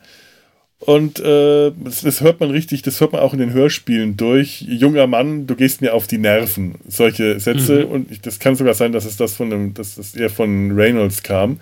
Und dann habe ich heute das mit der Erbschaft gehört und da kommt dann auch Chef äh, äh, Hauptkommissar Reynolds vor. Und ich dachte mir, ha, genau das, die gleiche Dynamik, die da herrscht. Ähm, ob das beabsichtigt war oder ob sich das einfach durch das Spiel so ergeben hat, äh, kann natürlich, das, das kann man nicht sagen. Und ich möchte jetzt auch nicht Fantheorien spinnen und in alles reinlesen. Aber ich glaube, das ist einfach ein, ein beliebtes Motiv, ne, dass mhm. es in diese Richtung geht. Also die Frauenrollen sind sowieso unterrepräsentiert in ja. diesen ganzen Geschichten. Und ähm, dass hier eben ähm, so ähm, ähm, Buddies, Männerfreundschaften, Jungs, äh, Kumpels äh, und dann eben vielleicht eben auch diese Vorbildfunktion mit einem älteren Mann äh, Vaterfigur, dass das hier alles komplett ausgespielt wird, das ist, denke ich, komplett unstrittig, ne? Mhm. Ja, kann man so sehen. Tante mhm. Mathilda ist äh, auch ein, ein sehr schöner Charakter. Ich, ich höre die immer wieder gern, ich habe immer wieder Spaß. Und man merkt auch, dass die Sprecherin großen Spaß hat, Tante Mathilda mhm. zu spielen. Also da hörst du richtig die Spielfreude raus. Ich, ich hatte bei Onkel Titus und Tante Mathilda zwischendurch, nein, eigentlich meist das Gefühl, dass sie für so eine echte Elternrolle zu alt angelegt sind. Mhm. Also ich hatte wirklich immer mhm. das Gefühl, das ist eher so großmütterlich quasi schon gewesen. Ja. Ähm, ein ähnliches übrigens wie auch bei äh, Peter Parker, Spider-Man und Tante May. Oh, die, ja. Das war für mich auch nie ja. die Tante, die irgendwie gerade mal 20 Jahre älter ist als er oder sowas. Ja, hm. stimmt. Das könnte, das könnte passen. Das habe ich mir noch nie überlegt, Vergleich. aber es würde mhm. tatsächlich äh, zu der Konstellation eigentlich ganz gut passen. Ja. Ja. Ja, und tatsächlich sehe ich halt in Tante und Onkel auch nicht wirklich, also so Eltern, ne, also vor meinem geistigen Auge, sondern tatsächlich eben eher die ähm, ältere Generation, die Großeltern oder eben die älteren ähm, äh, Onkel und Tante, was sie ja eben auch mhm. einfach sind. Wobei ich überlege, bei Bob und bei Peter erleben wir ja auch denkbar selten mal die Eltern. Und da, ja, ich, ja. also, also manchmal ne, kommen sie vor, mhm. aber so im Alltag, ja, ne, wir rufen mal schnell an und sagen, wir bleiben über Nacht weg und so. Und das ist, das, das ist alles so entkoppelt von diesen Elternhäusern, ne, dass, dass ich äh, denke, dass es dann auch zu viel gedacht wäre, dass man da bei, bei Justus, nur weil es viel bei ihm zu Hause angesiedelt ist, dann dort auch mehr ähm, erfahren müsste. Na, das ist einfach komplett ausgeblendet, ja, in diesen ganzen Geschichten. Das wird mhm. ja dann eben so gerne auch in sowas wie der Ferienbande ähm, auf die Spitze oh, getrieben, oh, ja. ne? dass man sagt, okay, ja. die haben scheinbar immer äh, keine Schule, also entweder ist gerade immer am Ende, ist schon, es ist schon Nachmittag oder es ist immer Wochenende oder es, ist, es sind immer Ferien. ne? Also es ist, also wir, wir erfahren immer nur diesen kleinen Ausschnitt, das ist so eine kleine Blase ne? und dieses ganze andere Alltägliche drumherum, die Familien, das Familienleben, äh, die Schule selbst ist ja auch so gut wie nie irgendwie Thema, dass wir mal mit in der Schule wären oder so. Und das ist einfach alles ausgeklammert. Es ist tatsächlich sogar ja. immer irgendwie seltsam, wenn die die Schule erwähnen, wenn sie Schularbeiten. Das wirkt immer ganz komisch. Was? Da bin ich als Kind schon irritiert. Aber äh, weil du es gerade gesagt hast, was ist denn die Ferienbande? Ach so. Oh. Ähm. ich kenne das nicht. Hm, okay. Du ah, kennst das, das wirklich nicht? Nein, ich habe keine Ahnung. Ich, hab, ich höre das Oh, das musst du hören. Das sind äh, hervorragende, im Grunde genommen TKKG-Parodie-Hörspiele, die, glaube ich, auf äh, kurzen Radioskits äh, früher mal beruhten und dann zu ganzen Hörspielen ausgewalzt wurden. Hm? Und da gibt's, ich bin mir ziemlich sicher, dass es die auch auf verschiedenen Streaming-Portalen im Moment zu hören gibt. Da bin ich neugierig. Hm. Ja. Und, und da gibt's äh, tatsächlich auch Live-Events spielen, ja. Echt? Mhm. Wie, wie heißen die noch? Äh, Baul, irgendwas, äh, es ist eine TKKG-Parodie, deswegen gibt es halt den naja, Schauen und ja, den. Ja, so eine Mischung aus ja. allem, ne? TKKG, ja. äh, Fünf Freunde, äh, drei Fragezeichen, irgendwie so alles, einmal ja. umgerührt. ja. Das, das Mädchen, was grundsätzlich in Gefahr gerät, der kleine Dicke, also die äh, Klößchen, der immer isst, immer. Oh. Wirklich? Oh. Und sowas halt. Aber ich habe auch seit über mhm. zehn, ja, Bernd, genau. Bernd, Bernd genau. früher genannt. Ja, Bernd wurde früher irgendwie anders genannt. Das war halt äh, bezogen auf Bröckchen. Tim Tarzan. Ach so, Bröckchen? Nee, nee Brö Bröckchen ist Klößchen. Aber das ist schon zehn Jahre her, dass ich die gehört habe. Aber ich muss da noch mal wieder reinhören. Ja, und geschrieben ja. ist es halt äh, auch von äh, Kai Schwind, ne? Und der ist ja auch äh, in der Produktion bei den drei Fragezeichen mit dabei. Da ah, gibt es übrigens okay. auch ein total tolles Interview bei der Lauscher Lounge. Die hatten ähm, jetzt, ich weiß nicht, zwei, drei Jahre lang äh, mehrere ähm, Kanäle, äh, Podcast-Kanäle. Und eben einer davon ist, sind die Hörgestalten. Und bei den Hörgestalten kamen lauter Sprecher oder Leute von irgendwie hinter den Kulissen sozusagen äh, mal zu Wort. Die wurden eingeladen und äh, interviewt und waren total launige, also äh, ich weiß nicht, ein komisches äh, Wort, sehr schöne Gespräche einfach. Und ähm, gerade mhm. die Folge mit Kai Schwind kann ich sehr, sehr empfehlen, war total schön zu hören. Okay. Hörgestalten von der Lauscher Lounge. Sehr gut. Guter Tipp, muss ja, ich mir merken. Ich auch mal reinschauen, reinhören. Mhm. Wer, wer waren denn noch so Figuren, die, die, die äh, euch so hängen geblieben sind? Es gab ja immer wieder so wiederkehrende Figuren wie Morton oder einzelne mhm. Figuren oder ja oder Skinny Norris, äh, mhm. de, den ich unglaublich präsent in Erinnerung hatte, mhm. der gar nicht so oft aufgetreten ist. Aber allein, ja, dass die stimmt. drei Fragezeichen einen Erzfeind hatte, der mhm. Erzfeind der drei Fragezeichen, das ja. fand ich großartig. Sowas muss habt, man haben. Wann habt ihr, wann habt ihr gecheckt, dass ähm, die, die Sprecherrolle da gedoppelt war, dass äh, Morton und Skinny vom gleichen Sprecher gesprochen wurden. das höre ich also nicht mal heute. Der, der Andreas von der Meden hat das einfach fantastisch gemacht und ich überlegte gerade, ob es eine Folge gibt, in der sie sich begegnen. Das weiß ich gar nicht. Mhm. Hätte beim Gespensterschloss der Fall sein können. Aber ich, ich selbst, jetzt wo ich es weiß, kann ich es nicht hören. Ja, es ja. ist wirklich Nein, so weil, fantastisch weil, gesprochen. Weil Morten halt auch so distinguiert angesetzt ist mhm. und, äh, mhm. und Skinny Norris halt so richtig so ein dreckiger Hinterhofbandit ja. irgendwie. Ja. ja. Ja, so ein richtig, so eine richtig fiese Type, so eine, ja. so, ein, so, ein, so ein kleiner Semmelrocke. Mhm. So, ja, das sehr gut. Und ja, ja. Den konnte man richtig mit, mit, mit Genuss hassen. Justus ja. Jonas. Wenn der schon ankam mit dieser Stimme. Herrlich. Skinny Norris. Ja, total verrückt. Und ich hatte, ich hatte von äh, Europa auch so ähm, andere Hörspiele, logischerweise, wie man sie halt hat, aber das waren lauter so verstreute Sachen. Ich hatte da keine richtige Reihe oder so einen richtigen Durchblick. Es waren einfach nur so einzelne Folgen von diversen Dingen. Und das waren äh, zum Beispiel auch äh, ähm, Winnetou und äh, Old Shatterhand äh, Hörspiele. Und da sprach er eben auch diverse Rollen. Und das ist verrückt, weil ich musste dann immer an diese Kassetten denken, wenn ich Skinny gehört habe oder Morton, ne? je nachdem. Ne? Aber dass ich äh, gecheckt hätte, dass es der gleiche ist, das habe ich irgendwie nicht. Ja. Ja, ich meine, Ah, herrlich, ähm, ich, ich habe ja aber auch als äh, Kind nie Schauspieler wiedererkennen können, wenn die in, in gleichen, wenn die in anderen Rollen aufgetreten sind, in anderer Maske, in einem anderen Film. Das hat ewig gedauert, bis ich Gesichter wiedererkennen konnte. Bei Stimmen äh, hat das einfach jahrelang. Das heißt, mich heute noch, äh, da, da kannst du mich heute noch aufs Glatteis führen.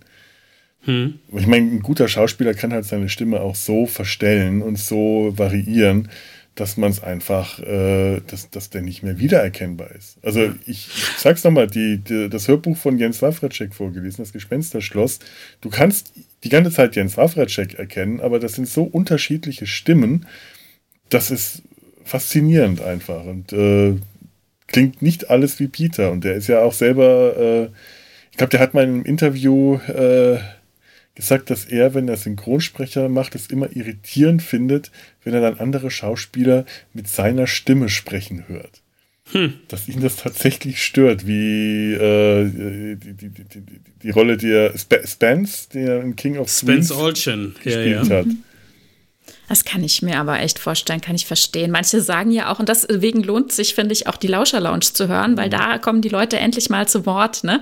Wie diese unterschiedlich äh, auf diese ganze Arbeit gucken und so fand ich hochspannend immer zu hören. Mm. Und bei manchen ist ja dann halt auch tatsächlich so, dass sie dann ihre Arbeit ja noch mal vorgeführt bekommen. Ne? Und man denkt sich ja dann immer, ah, das hätte ich, glaube ich, besser machen können. Und ah, nein, tu mir es weg. Ne? Oder wollen es erst gar nicht noch mal sehen oder hören. Ne? Gibt es ja auch. Ja, sehr unterschiedlich. Aber also ganz ehrlich, mich haben sie damit auch immer bekommen. Also klar, ähm, erkenne ich die Stimme wieder, aber ich, ich äh, bekomme jetzt hier eine neue Rolle vorgesetzt. Ne? Und also zum Beispiel, es fängt ja schon an bei Oliver Rohrbeck, ne? also Justus Jonas. Und gerade in diesen ersten Folgen, da hört er sich, also da hört man ihn ja einfach so raus. So eine markante Stimme. Und also ich kannte ihn halt auf alle Fälle als allererstes von den fünf Freunden, diese äh, 70er Jahre ähm, Verfilmung, ne? Und da spricht er ja den Dick. Und das war für mich immer total verwirrend irgendwie. Dann sehe ich ihn da auf dem Bildschirm und dann ist er aber dann Justus Jonas in der Kassette und aber irgendwie kauft man es, ne? Man, man trennt es dann. Genauso wie bei Bibi Blocksberg ist der Bruder Boris irgendwie der gleiche Sprecher wie bei Otto und man denkt sich so, naja, es ist halt einfach so, ne? Gehört sich so. Ja. Oliver Rohrbeck hatte ja auch noch eine ganz große, lange Rolle als äh, Theo Huxtable Oh ja. bei den äh, Ja, Ja. richtig. Auch, ja, aber also da, da ist dann das Bild so prägend für mich oder mein Kopfkino beim Hörspiel, dass es, äh, dass es irgendwie funktioniert. Ja, ja, also Ja. Äh, ich kann ihn in, äh, in äh, wenn er als Synchronsprecher, ähm, als Synchronsprecher sehe ich auch nicht, äh, höre ich dann auch nicht Justus, sondern ich sehe die Rolle mit dieser sehr prägnanten Stimme. Wenn er zum Beispiel äh, bei Ellie McBeal den, den, den, den, den Chef äh, Richard Fish Ja. gesprochen hat. Ja, Die Stimme ja. verbinde ich mit diesem Schauspieler und äh, in der Rolle auch mit niemand anderem. Und dann spricht er äh, im nächsten Film äh, Ben Stiller und sofort ist es Ben Stiller. Und das ist also eine unglaublich prägnante Ja. Stimme und trotzdem kann ich ihn immer den Rollen zuordnen. Es hat nur einmal nicht funktioniert. Das war auch ein Hörspiel. Da hat er Schweinchen dick in den drei kleinen Schweinchen gespielt. Und weil das auch so eine Klugscheißerrolle war, war das für mich immer Justus Jonas, nur in Schweineform. Oh Mann. Ja. Jetzt ganz jüngst in Star Trek Lower Decks äh, spricht Oliver Rohrbeck auch eine Rolle. Ich weiß nicht, ob ich es cool. euch verraten soll. Ja, ja, es ja, ist. ja, ja, bitte. Crystals! Auf dem Kristallplaneten. Ah, Crystals. okay. Da Ja. ist er der, ähm, der Obermacher auf dem Kristallplaneten, der mit seinem Zepter rumläuft und immer alle Leute irgendwie. Ähm, Ach, stimmt. Ja, ja, Umbringen doch. will. Ja. Ja. Ja, richtig. Also jetzt, seitdem ich mich mit den drei Fragezeichen so viel beschäftigt habe, irgendwie höre ich ihn immer sofort raus. Immer so, ah, Rohrbeck. Und Ja, auch also die ganzen Live-Events, ne? Also seitdem ich ihn halt auch so häufig dann auf der Bühne mal gesehen habe, ist es halt, wenn man das Gesicht dazu kennt. Und das ist Mhm. aber auch nicht, also das, ähm, also ich weiß, dass sie vor den ganzen Live-Events, vor der ersten Tour eben, wo du ja auch warst, ähm, mhm. gesagt haben, äh, ich weiß nicht, wollen wir das wirklich, nehmen wir den Leuten auch was ne, und wollen die uns überhaupt sehen und, und, und zerstören wir da einen Mythos oder was, was passiert dann da? Ne? Und ähm, das finde ich gar nicht. Also ich finde es ganz, ganz wundervoll, dass die das machen und dass ich jetzt eben auch an, an sein Gesicht denken kann. Also ja. von daher, mir gibt es tatsächlich noch mehr. Ich habe mal Fotos von denen gesehen, als die so im frühen Teenageralter waren. Hätte ich diese Fotos damals gesehen, hätte ich die sofort mit den drei Jungs mit den drei Fragezeichen verbunden. Diese Illustrationen auf dem äh, Originalmusikcover, die, äh, ja. die, die, konnte ich nicht. Äh, mit, den, mit, mit der Illustration konnte ich nicht. Ja. Aber äh, die konnte ich nicht mit den, mit den Figuren in, Ver in Verbindung bringen. Auf, auf einem der Schallplattencover waren die mhm, drei ja äh, genau. auf der Rückseite abgebildet. Das stimmt, ja. ja. Ja, ja, da das hatte Oliver Rohrbeck auch so eine 80er ja. Jahre äh, hm. Föhn oder was immer das war, Frisur. Ja, so Punker, Punk, ja. Punk, ja, genau, so ein Punkerkopf. Sehr geil. Das hat so gar nicht so, so dazu zu Justus Jonas gepasst. Doch, doch, sehr, sehr cool. Ach. Ich mag, ich mag das aber jetzt auch abseits von den drei Fragezeichen, wenn man Stimmen wiedererkennt. Also Andreas mhm. von der Meden hat das äh, sehr schön gemacht, sehr gut außen. Aber ich liebe es zum Beispiel immer, Klaus-Dieter Klebsch zu erkennen, in egal welchen Rollen. Also er hat ja den Dr. Haus gesprochen und mhm. er hat mhm. eine extrem markante Stimme, die oh, überall ja. auch vorkommt und meistens auch noch so, ein, so eine vigilante Stimme, also wirklich so ein Bösen spielt. Mhm. Ja. Und das geht für ganz, ganz viele ähm, Rollen einfach, ja. Norbert ja. Langer, auch mhm. toll zu hören, ja. Ich, ich kann mir immer, immer leider nicht die Namen von äh, Synchron, von, von deutschen Schauspielern, die in Synchronsprechern oder Sprecherrollen haben. Ich, äh, ich finde es immer faszinierend, wenn ihr Na Stimmen erkennt und die sofort einem Namen, einem Schauspieler zuordnen könnt. Mhm. Da, da versage ich leider immer komplett. Hab, Habt ihr zufällig The Orville Staffel 2 gesehen? Ja, ja, aber im Original leider nicht auf Deutsch. D ja, da gibt es äh, zwischendurch mal eine Blumenfigur, äh, die, also wirklich ein Blumenmenschen oder was das sein soll, der kommt nur ganz, ganz kurz ja. vor mhm. und wird im Deutschen gesprochen von Manfred Lehmann. Mhm. Und wird tatsächlich im Original auch von Bruce Willis gesprochen. Also äh, Manfred Lehmann okay, spricht ja Bruce Willis normalerweise. Das fand das ich super. Ich gut. ja. Das ja. ist mal richtig gut besetzt. Da hat sich jemand was ja. bei gedacht. Toll. Super. Na, so viele Sprecher kenne ich gar nicht mit Namen, aber wer zum Beispiel in meinen alten Hörspielkassetten in den Einlegeblättern stand, die ich mir stundenlang angeguckt habe, wenn ich meine ja. Kassetten gehört habe, ähm, die weiß ich einfach. Bis ich begriffen ja. habe, dass da drinnen was steht, das hat lange gedauert. Ich, ich habe, äh, ähm, als es noch die ähm, hier He-Man-Kassetten gab, da mhm. habe ich, die waren ja übersichtlich, das waren ja nur 37 Stück. Da habe ich eine Liste mal gemacht mit den Schauspiel, also mit den Hörspiel-Synchronsprechern, damit das so nebenbei ist. Und da sind halt auch ganz, ganz viele Leute, die unglaublich viele Rollen einfach sprechen. Ja. Aber gerade bei den, äh, bei He-Man ist es auch so, dass manche Rollen von unterschiedlichen immer mal wieder gesprochen werden. Sogar Skeletor wird nicht jedes Mal von Peter Passetti mhm. gesprochen, sondern in einer oh. Mal von jemand anderem. Aber und da merkt man halt, da lernt man hatte Urlaub. Die Namen ne? dann. Genau, ja. da lernt man dann die äh, Namen kennen. So Menschen wie ähm, hier, äh, also Namen Lutz Mackenzie oder so, der ja auch ein berühmter Schauspieler mittlerweile ist, ein deutscher Schauspieler. Der hat damit auch angefangen. Und mhm. sowas, so Menschen halt. Und da merkt man das. Ja, Und ich weiß nicht, seid ihr, seid, ja, ja, seid ihr mit Hans Petsch aufgewachsen? Als ja. Äh, ja. es war einmal Erzähler. Mhm. Auf jeden Fall, die Kassetten hatte ich auch. Aber ich finde es gut, dass du auch so eine Liste gemacht hast. Ich habe das auch gemacht, um, um mal zu vergleichen. Ich habe alle, ähm, alle Kassetten, die ich hatte, äh, aufgeschrieben. Also ich hatte viele Lücken. Ich habe das nicht so ähm, durchsammeln mhm. können. Einfach, ich weiß auch nicht, Kassetten, das galt damals als teuer und das war nicht so. Ja. Ne, und irgendwie hatten wir auch nicht den Anspruch zu sagen, ich muss jetzt sofort irgendwie eine neue haben, sondern wir haben einfach die immer wieder gehört, die wir hatten.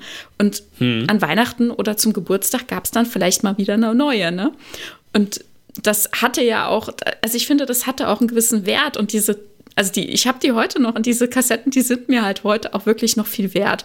Und dann habe ich zum Beispiel gerade mal meine ähm, Bibi Blocksberg-Kassetten äh, alle digitalisiert. Ich dachte, ich fange mit denen an, wo ich nicht so viele habe. Bei Benjamin haben wir ein paar mehr. Und meine Schwester mhm. hat dann irgendwann auch ganz viele nachgekauft und dann kamen noch Freunde dazu und wir haben alles zusammengeschmissen und ich habe ganz viele Bibi Blocksberg-Kassetten dann am Ende digitalisiert. Das war eine Heidenarbeit. Und bestimmt kann man das auch total unproblematisch machen und ich habe es nur sehr kompliziert getrieben. Also ich musste dann halt die Kassette auch immer rumdrehen und dann habe ich die Lücke dazwischen rausgeschnitten und meine ganzen MP3s schön Mensch. sortiert und so.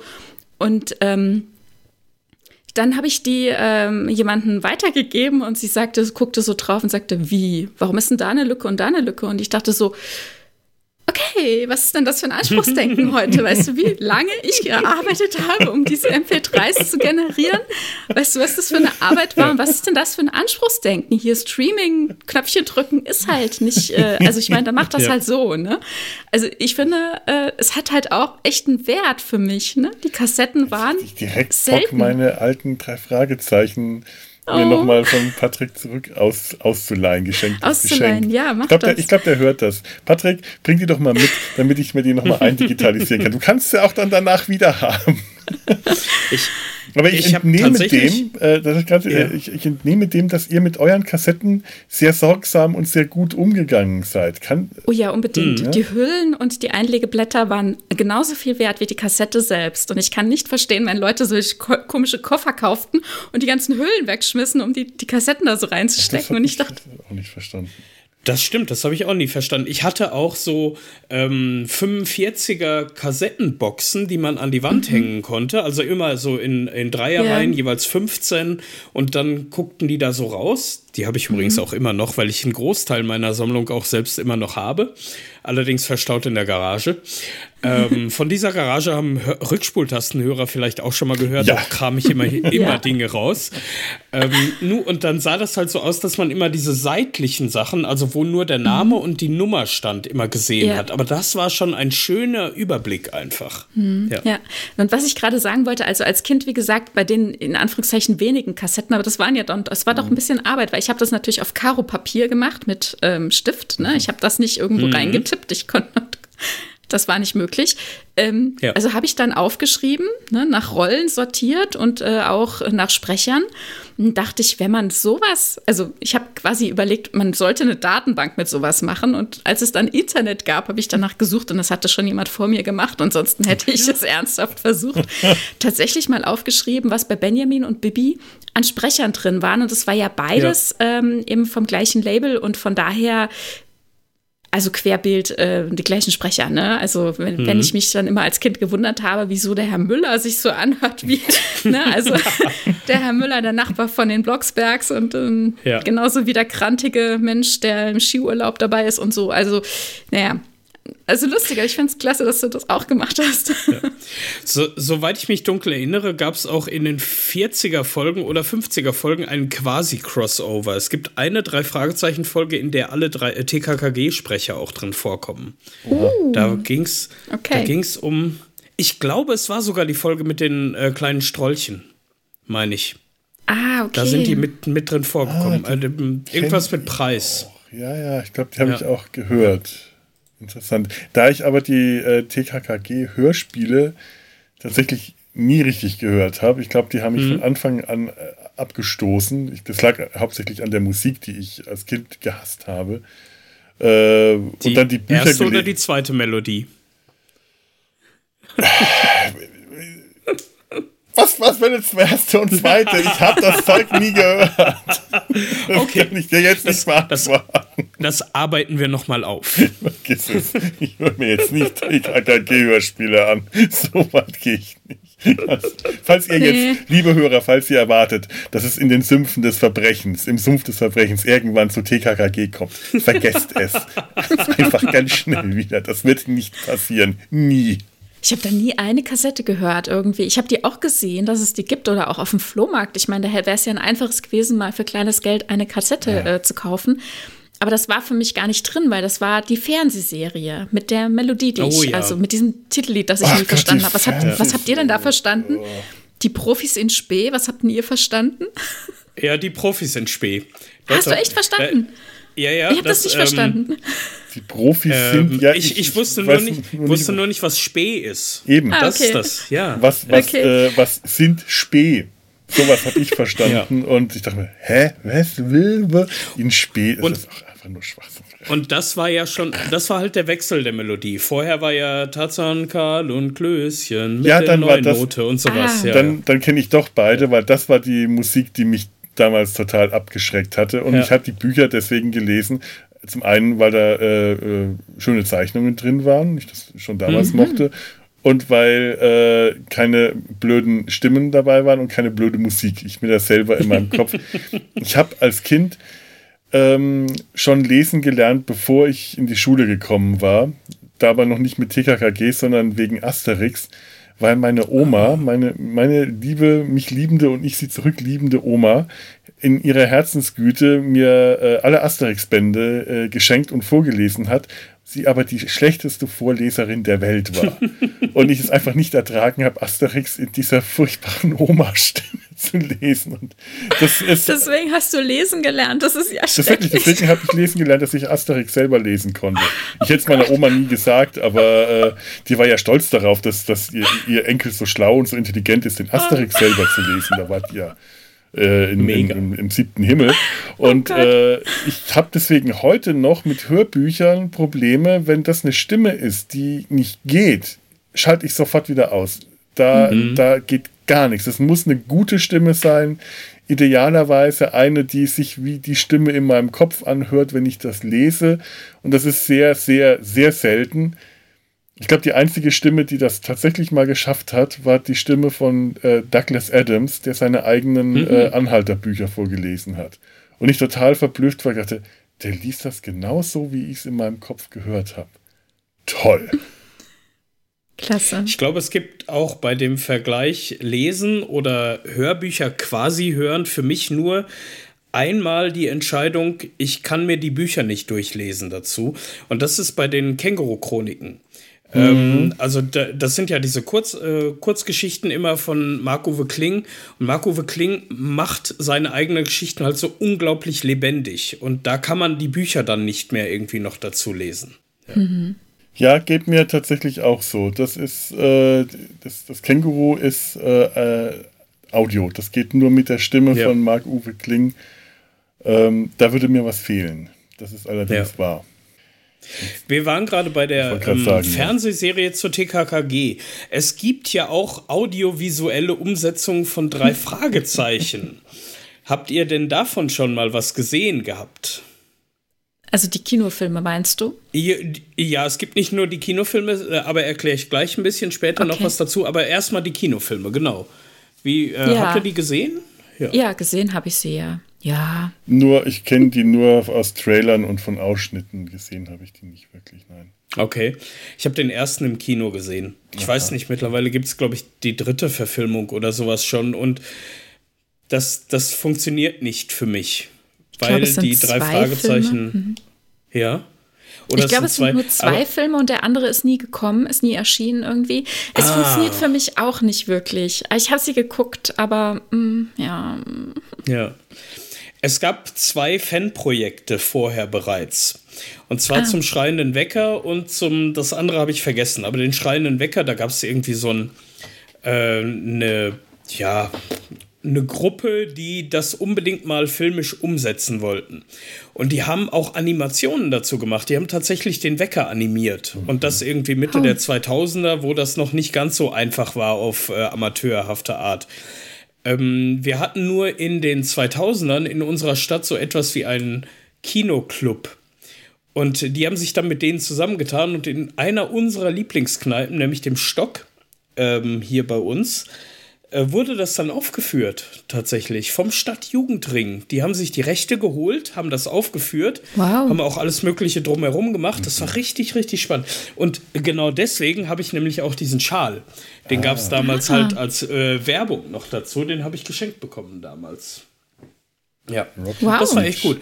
Und äh, ich bin mir nicht mehr ganz sicher. Ich glaube, die haben das. Na, nee, also es kann eine falsche Erinnerung sein. Es könnte sein, dass sie es wirklich immer aus der Sicht der drei Fragezeichen gemacht haben. Also, dass man die Gesichter wirklich nicht sah an der, an der Stelle, wenn die, wenn die Filme waren. Interessant. Aber mhm. das muss nicht richtig sein. Ich habe das noch auf irgendwelchen DVDs verschoben im Keller oder so. Aber die, die sind so und drunter versteckt, dass man das nicht mehr schnell wiederfindet. Aber das war ein Happening von diesem Kinoclub damals. Das war echt gut. Das kann ich mir vorstellen. Ja, cool. Ja. ja. Stark. Ja, komisch. Ich weiß gar nicht, ob ich sowas, äh, ob ich die drei Fragezeichen, also wie gesagt, die Kinofilme habe ich auch nicht wirklich gesehen, ob ich das sehen will, ob ich, äh, ob mir da, ich habe ja auch kein wirkliches Bild von Kalifornien im Kopf äh, hm. nie gehabt und auch heute noch nicht. Wenn ich das höre, habe ich eigentlich nicht wirklich Kalifornien im Kopf, so wie man das ja relativ einfach äh, mal, äh, wie man es aus, aus, aus, aus, Filmen und sonst was kennt oder äh, diejenigen, die vielleicht schon da waren, äh, selber kennen oder man, man sich das mal googeln kann, wie sieht die Gegend eigentlich aus.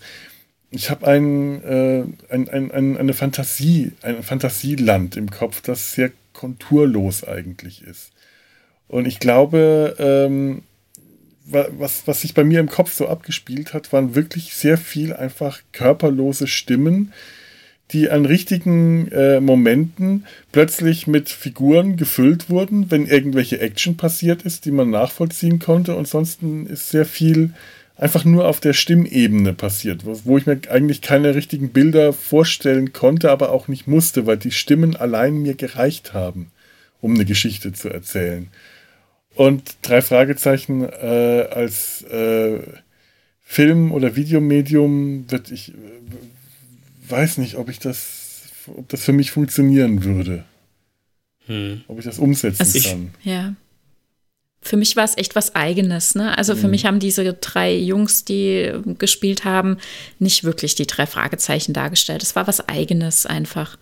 Ich habe es geguckt, weil es gibt ja auch Cameos äh, von unseren drei Sprechern und äh, ah, das ist halt mhm. einfach nett irgendwie zu gucken. Aber auch die Geschichte, es ist halt wieder, es wurden wieder verschiedene Handlungsstränge irgendwie zusammengeschmissen in diesen ersten Film zum Beispiel und ja, ist halt eine komplette Neuinterpretation irgendwie für mich gewesen.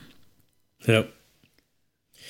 Nochmal auf die ähm, Nebendarsteller, die euch vielleicht in Erinnerung geblieben sind, weil ah, ja, genau. äh, das hatten wir vorhin ja mhm, noch. Ähm, genau. Mhm. Dabei fällt mir immer zum Beispiel Victor Eugene ein. Mhm. Der, der, wichtigste ähm, überhaupt, oder? Der Meisterdieb, ganz ja. genau. Der ja. fängt ja schon im Superpapagei an, wenn ich mich nicht dunkel irre. Ja, ja. Ja. Und hat seinen Höhepunkt dann nochmal bei der 125 bei Feuermond. Ja, und seitdem auch nicht mehr wiedergesehen, ne? Das ist Stimmt, spannend. Der ja. ist im Gefängnis und ähm, ja, ich warte ehrlich gesagt auf, dass er wieder auftaucht. Ich glaube, ja. er ist einer der beliebtesten oder der beliebteste Widersacher überhaupt. Ne? Also ich finde ihn ja, also großartig. Ich, ich habe noch, hab noch eine zweite Widersacherin, die ich ganz großartig finde, einfach. Mhm. Aber äh, Victor Eugenie, erinnerst du dich dran, Felo? Ich erinnere mich an äh, die frühen Folgen. Klar, Super Papagei kommt ja nicht bei den rätselhaften Bildern noch vor. Mhm. Äh, in meine, mehreren ja. Folgen. In, also genau, er, er ja. kommt immer vor, er ist mir nicht so wahnsinnig äh, prägnant in Erinnerung geblieben, aber äh, den, als, als wiederkehrende Figur ist er mir ein fester Begriff. Äh, der, der gehört einfach ganz stark mit dazu. Aber was dann später aus ihm geworden ist, wüsste ich jetzt zum Beispiel gerade nicht. Das, da seid ihr mir wieder was voraus. Ehrlich gesagt weiß ich auch nicht mehr ganz genau, was in äh, Feuermond so passierte. Das Einzige, was mir sehr prägnant in Erinnerung geblieben ist, ist, dass sie den, äh, den Wohnwagen ausgegraben haben und damit eine ja. Verfolgungsjagd gestartet haben. Was? Ja. Ja. Naja, wie, wie das kann man hat mit sich so ergeben mit der. Was? Das ja. hat sich so ergeben. Das war ja nicht geplant, mit dem Wohnwagen eine Verfolgungsjagd ja. zu machen. sie sind mit dem Wohnwagen auf den Campingplatz zu einer Observierung. Es war wirklich ganz toll. Fand ich der, super. Der, genau. der Wohnwagen ist motorisiert? Nein, den musst du anhängen. Okay. Es ist ein Wohnwagen. Naja, ja. das hätte ja auch ein äh, Campingmobil sein können. Nein, nein, dann wäre es ja ein Wohnmobil oder so. Mhm. Wie gesagt, ich habe mir da immer irgendwas, äh, jedes Mal was anderes drunter vorgestellt. okay. Ja, aber der Feuermond ist wirklich großartig, ja. Da habe ich auch die Dreierkassette. Da habe ich so einen kleinen Pappschuber oh, mit ja. drei Kassetten drin. Ui, toll.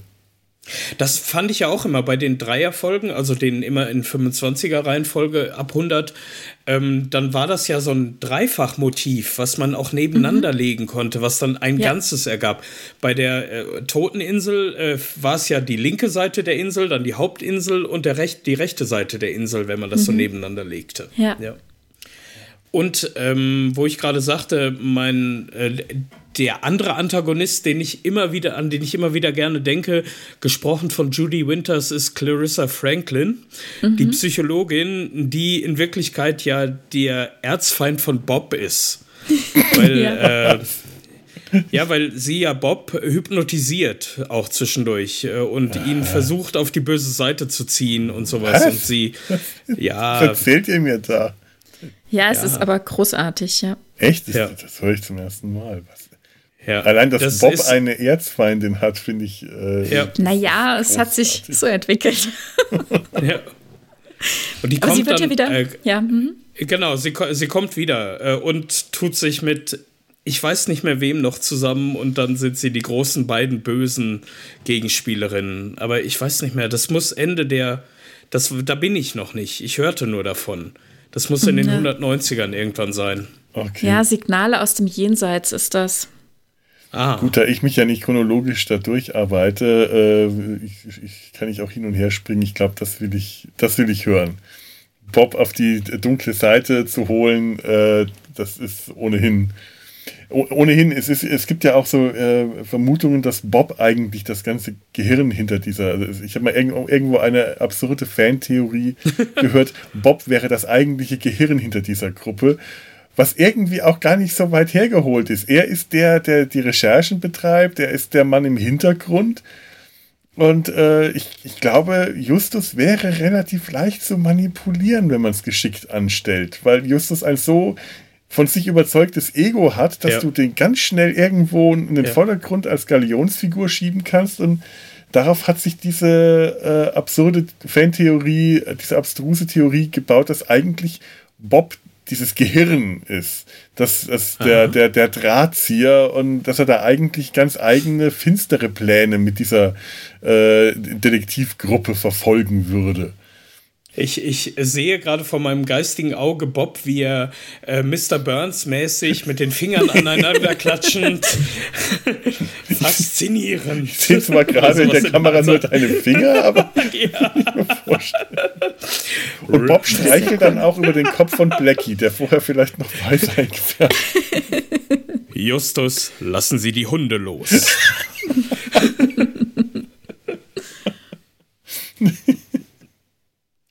Großartig. Oh, ja, das toll. ist schön, das ist schön, ja. Ach ja. Ja. Ähm, Einer meiner Lieblingssätze, ja. den ich neulich noch gehört habe, äh, von der, äh, da musste ich vorhin dran denken, habe ich ganz vergessen, dass eine Folge wie, äh, die Folge war ähm, der Phantomsee, als wir, mhm. als wir über äh, äh, Hörer in, mit verschiedenen Stimmen, die man nicht wiedererkennen konnte, ich konnte als Kind tatsächlich den äh, den Unterschied zwischen Professor ähm, Shai und Java Jim.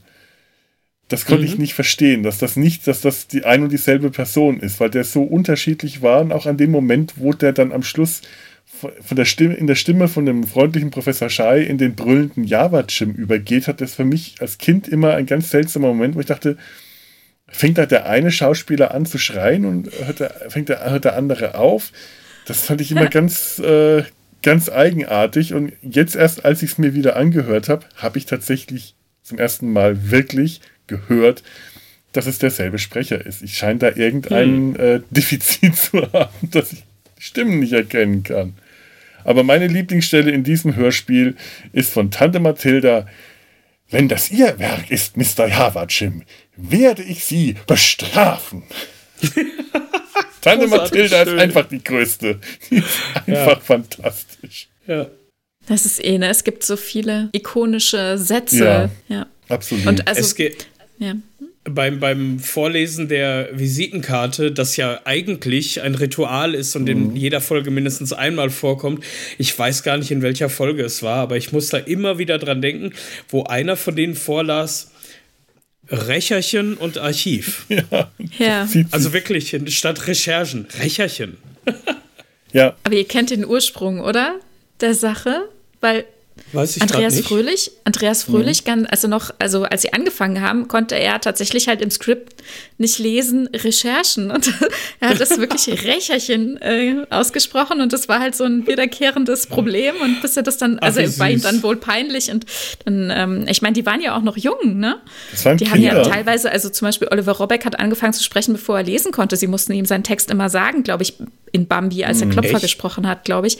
Er musste, Stimmt, musste immer gesagt Bambi bekommen, was er sagen soll und dann gehört. hat er es gesprochen. Ja, Klopfer und, und Pinocchio. Das weiß ich jetzt nicht, Doch, ob er das auch war, denk, oder? Er ja? hat auch Pinocchio gespielt und zwar mit, äh, mit, mit, mit, mit Harald Junke, der den Fuchs äh, gesprochen hat. Das hat er auch irgendwann mal in einem Interview gesagt, wie toll, sich wie, wie toll das damals war, dass Harald Junke sich so liebevoll um ihn gekümmert hat und äh, ihn so ein bisschen an der cool. Hand genommen hat und ihm geholfen hat bei den Sprecherrollen. Hm. Das fällt mir gerade wieder ein, ja. Na, und das war dann bei den drei Fragezeichen eben auch noch. Ne? Also gerade bei der Aufnahme der ersten Rolle, da hatten, ähm, waren Peter und Bob ja eigentlich auch noch also um, mhm. umgekehrt in den Rollen. Also Jens Wawracek und äh, Andreas Fröhlich haben jeweils die andere Rolle gesprochen. Und mhm. sie hatten halt irgendwie Schwierigkeiten mit der Aufnahme. Und also Andreas Fröhlich sagt, er hat halt irgendwie zu dem Zeitpunkt noch nicht so gut gelesen. Und die Rolle von Peter ist halt doch wesentlich größer gewesen als die von Bob. Und mhm. dann haben sie halt spontan irgendwann gesagt, okay, cut, wir müssen aufhören. Es funktioniert nicht. Ihr tauscht jetzt die Rollen, wir fangen nochmal von vorne an und ihm war es halt sehr unangenehm. Und äh, ich habe, also in so Interviews, also vor allem so ein bisschen, die noch ein bisschen älter sind, da hat man das Gefühl oder hatte ich immer so das Gefühl, dass er da tatsächlich noch so ein bisschen, so ein bisschen äh, angekratzt war, irgendwie so ein bisschen äh, Minderwertigkeitskomplexe, weil er sagte, die anderen beiden konnten so gut lesen und das ist einfach, die sind so gute Sprecher. Ich glaube, die lieben sich auch in ihrer Arbeit jetzt äh, alle drei so sehr, ja, dass sie sich sowieso gegenseitig ähm, die beste Sprecherqualität zusprechen, wobei ich, sie ja alle äh, drei einfach begnadet sind. Ne?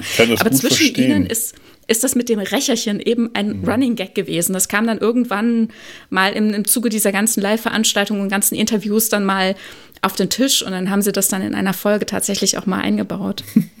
Okay, das, das wusste ich noch nicht. Das ist ja cool ich schäme mich auch am meisten für die Dinge, die ich als äh, Sechsjähriger oder Siebenjähriger, da kann ich heute noch in Grund und Boden versinken, wenn man mich an solche Dinge erinnert. Da schäme ich mich auch noch dafür.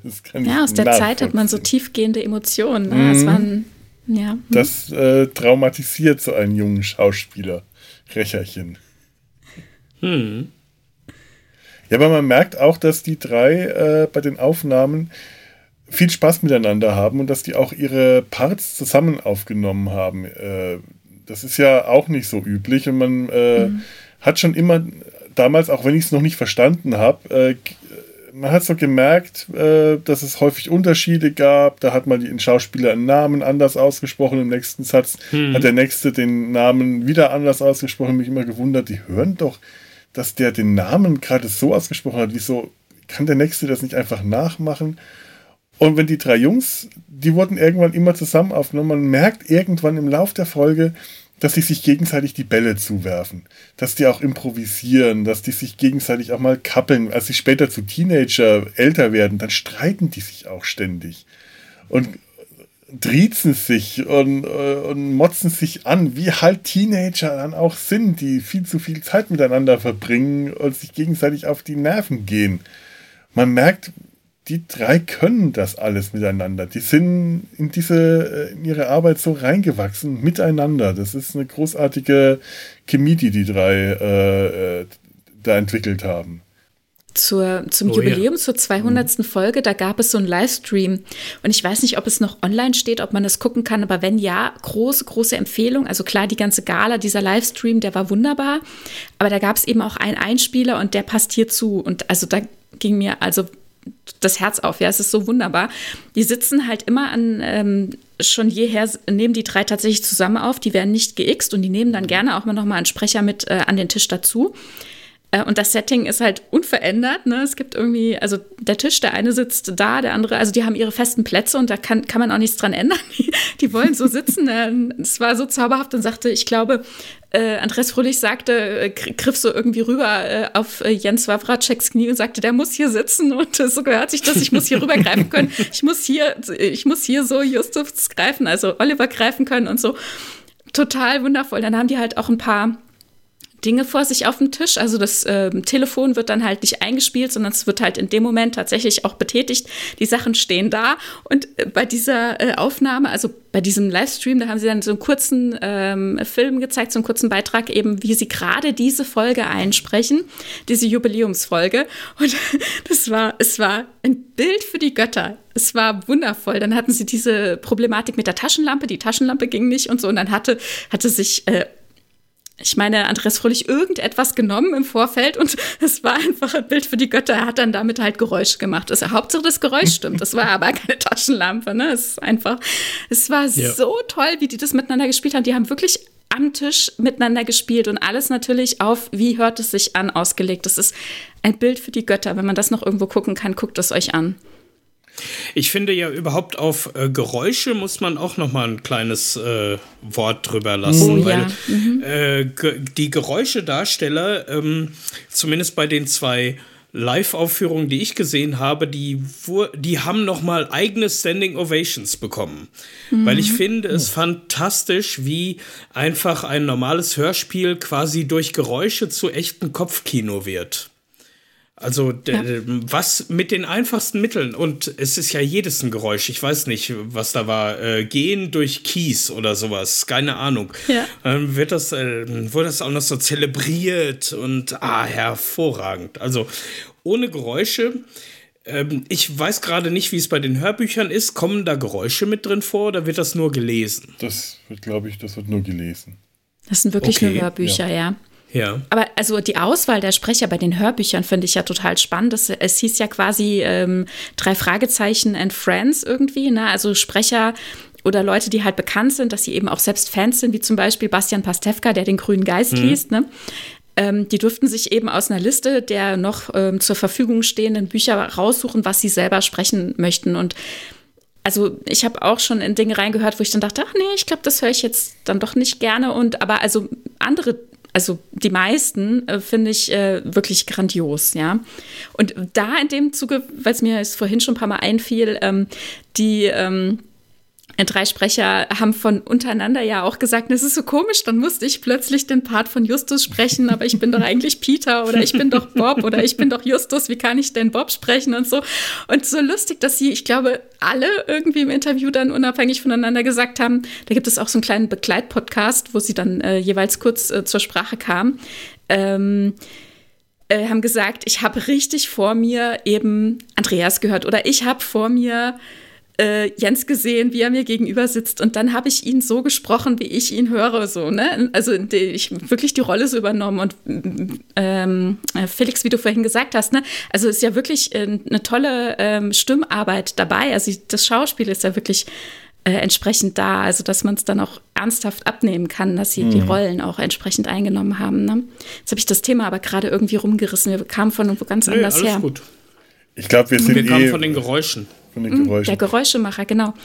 Ja. ja. Die, die Live-Hörspiele, ähm, diese Klassikerfälle, äh, die sind auch immer mit dem Jörg Klinkenberg, mit dem Geräuschemacher, der auch schon bei diesen äh, letzten Live-Tours immer mit dabei war. Und es ist wirklich immer ein Erlebnis, ihn zu sehen, ja. Klinkenberg heißt er. Ah, okay, ja. Wieder ein mhm. Name, den ich mir im Leben ja, ja. nicht merken kann. Leider. Ah. Na, jetzt habe ich ihn wahrscheinlich im Kopf. Klinkenberg. Dafür habe ich dann den Geburtstag meiner Mutter vergessen. äh, schon, schon bei Peggy, nee, bei Kelly Bundy habe ich gelernt, geht eine Information rein, geht eine andere Information raus. Äh, wo du gerade sagtest, Bastian Pastewka, der äh, ist, mhm. hat ja schon immer gesagt, er ist ein riesen Hörspielfan oh, und ja, hat ja so. deswegen als Gaststar auch, glaube ich, beim Hexenhandy eine Rolle gekriegt damals, als mhm. komische Wahrsager oder sowas in der Art. Es ist schon ewig her, das muss so in den 90ern, also in den Folgen der 90er mhm. gewesen sein. Das hat mich auch schon mehrfach ähm, jetzt irritiert, dass du in den ja. 60ern irgendwelche Sachen gehört ja, ja. haben willst. In den 40ern vor allem. In den 40ern, ja. noch besser. Das sind dann immer Folgen, liebe Hörer. Mhm. Ja. Ich hab's mittlerweile genau. verstanden. nee, aber auch so, ähm, es gibt ja immer mal wieder Gaststars. Jetzt Bastian Pastewka ist der, der mir am meisten einfällt. Aber manchmal habe ich das Gefühl, es reißen sich auch Menschen darum, mal mitsprechen zu dürfen. Ja, das können wir gut vorstellen. Ja. Also, äh, wenn, wenn, wenn nicht da, äh, wo gibt es einen solchen, einen ähnlichen Kultstatus wie bei den drei Fragezeichen? Ja, das stimmt. Musst du schon suchen. Also, das glaube ich auf jeden Fall. Ich habe gerade geguckt, der war auch noch in der Dreitag mit dabei. Die habe ich schon sehr, sehr lange nicht gehört. Die das muss ich. ich. unbedingt mal wieder machen. Ja. Die, die, die ist, kennst du den Dreitag, Felo? Nee. Das ist eine Geschichte, die aus jeweils der anderen Perspektive von den drei Fragezeichen erzählt wird. Das ist hervorragend. Ist halt auch ein Dreiteiler, ne? Drei CDs mhm. und ähm, ja. es fängt überall gleich an und dann gehen wir halt in die Perspektive von einem der drei ah. Jungs mit. Ja. ja. Okay. Das ist ein Special, das ist keine reguläre Folge und ich glaube, die äh, basiert auch auf diesen, äh, ich sag mal, eher anders gelagerten Büchern mhm. aus Amerika, ne? Genau wie House of Horror und genau. so. Ne? Das sind, ja, das, das sind, sind diese Find Your so Fate Special. Bücher, genau. Mhm, okay, ja. Genau. Mit, und ach, übrigens, ich glaube, ja. der Dreitag ist das, das einzige Hörspiel, das nicht jugendfrei ist. Also eine, eine Millisekunde. okay. Ja, ich glaube, Peters Tag endet damit, dass man hört einfach auf die Geräusche. Okay. okay. Also es ist versteckt, es versteht normal, also es versteht nur jemand Erwachsenes, glaube ich. Mhm. Hm. Gut, aber ich meine, das haben wir als Kinder auch schon, äh, ich, ich meine, nicht bei den drei Fragezeichen, aber äh, als Kind habe ich auch schon vieles gehört, was ich erst später verstanden habe, dass das hm. frei war. Ja, ja, ja. Die 70er und was, 80er, die waren mhm. so. ja, und es ist, finde ich, auch in Ordnung, dass, dass es da verschiedene Ebenen gibt. Und das, ich finde, das wird heute viel zu sehr ausgespart. Irgendwie ja. wird so viel rausgeschrieben oder, oder, also was ist rausgeschrieben? Aber ich, also nur als Beispiel, ja, habe ich äh, einer Freundin meine alten äh, äh, Biene Meier-Hörspiele gegeben und das dürfen die Kinder aber nicht hören, weil in der ersten Folge äh, liegt Fräulein Cassandra die Biene Meier übers Knie, weil sie weggelaufen ist. Was lebensgefährlich war und äh, Maya schreit dann aua, aua, aua und so. Das dürfen die Kinder nicht hören. Und das, äh, weil das wäre ähm, halt, äh, naja, wie auch immer. Also, naja, ihr wisst schon, was ich meine, oder? Ja, also es wird heutzutage alles dann doch sehr weichgespült und ich finde, man kann doch mit seinen Kindern auch drüber reden, ne? aus was für einer Zeit sowas ich, kommt oder was es arbeite bedeutet. Fürs Kinderfernsehen. Das musst du mir ja, okay. gerade ah, nicht erzählen. Ich kann da ein, ein okay. Leid von klagen. Okay. Ich weiß Was ich ja auch spannend finde, ist das mit der Kreide, ne? Bei den drei Fragezeichen. Mhm. Das habe ich nämlich auch nicht so richtig kapiert, irgendwie früher mit der Kreide, dass jeder eine Kreide dabei hat in einer anderen Farbe und sie dann mhm. ein Fragezeichen irgendwo hin schreiben können, ohne Sachbeschädigung ja. zu begehen. Ne? Und ja. man auf die Art und Weise, auf die Art und Weise dann eben weiß, wo der andere abgeblieben ist im Zweifel. Ja, ja, das ist mir auch nie so Zeichen. ganz klar gewesen, weil ich dachte immer, da müsste ja nicht auch ein Pfeil dabei stehen und äh, ja. äh, irgendwie, das war auch nicht so richtig logisch und vor allem hat mich immer gestört, dass Justus die Farbe weiß hat. Weiß war aber für mich keine Farbe. Genau, Justus ist ah. der ja. Chef. Der Chef muss doch eigentlich die knalligste Farbe haben. Der kann doch nicht einfach weiß haben. Mhm. Das fand ich doof. Als Kind fand ich das voll doof. So. Ja, nach der Kreide gab es natürlich auch noch ein anderes großes Merkmal der drei Fragezeichen, das zwischendurch mal leicht abgeändert wurde und jetzt, glaube ich, wieder eingesetzt wird. Wer hat denn mal eine Telefonlawine eingesetzt? also ich nie. Ich habe jetzt im Moment erstmal auf das Walkie-Talkie äh, spekuliert, aber die Telefonlawine. Nein, ja, das habe ich auch nie gemacht. Hast du das mal gemacht? Die wurde dann später, glaube ich, nein, nein. Also ich, ich, ich habe ich wüsste nicht mal, welche drei Freunde ich im Alter von, weiß ich nicht, 10, 12 hätte anrufen können, damit die dann wissen, dass sie die nächsten drei Freunde anrufen sollen. Ja, und dass die und auch so. andere Leute ja. kennen. Ja, dass eben. die auch andere ja. Leute anrufen, dass man nicht nur in einem kleinen Kreis bleibt, dass die wirklich äh, sich verbreitet, die Lawine. Ne? Da habe ich überhaupt genau, nie genau. drüber nachgedacht. Das stimmt. Ich, ich, hätte drei Freunde natürlich anrufen können, aber die, aber die hätten, hätten, dann wieder angerufen. nur mich gegenseitig angerufen. Und es wären auch höchstens drei gewesen, sehr wahrscheinlich, die ich hätte anrufen können. Wahrscheinlich der Marcel, der Stefan und der. Ja gut, ich hätte wahrscheinlich Gerrit angerufen und dann hört es schon mal, weiß ich gar nicht, was da noch gekommen wäre. Ich hätte meine Oma angerufen. Ja. Wen soll das, ich anrufen? Das, das wurde dann später leicht äh, ähm, modernisiert zu einer E-Mail-Lawine, soweit ich mich dunkel noch erinnere. Ja, ja, das stimmt, ja, das stimmt. Aber also mit der Oma, ne? Also wenn dann alle auch noch ihre Oma angerufen hätten, dann hätten die dann beim alten Nachmittag beim Kaffeekränzchen drüber geredet, was ja. mit ihren Enkeln los ist und ob sie. Also ich meine, was war dann die Mission, ne? Sollte man dann nach dem Auto Ausschau halten und haben die dann alle ja. irgendwie Angst, dass irgendwas passiert? Und ähm, bei Kaffee und Kuchen entspinnen sich die wildesten Dinge. Wer weiß. Machen sich alle Sorgen um ihre Enkel. Oh Gott, das wäre schlimm gewesen.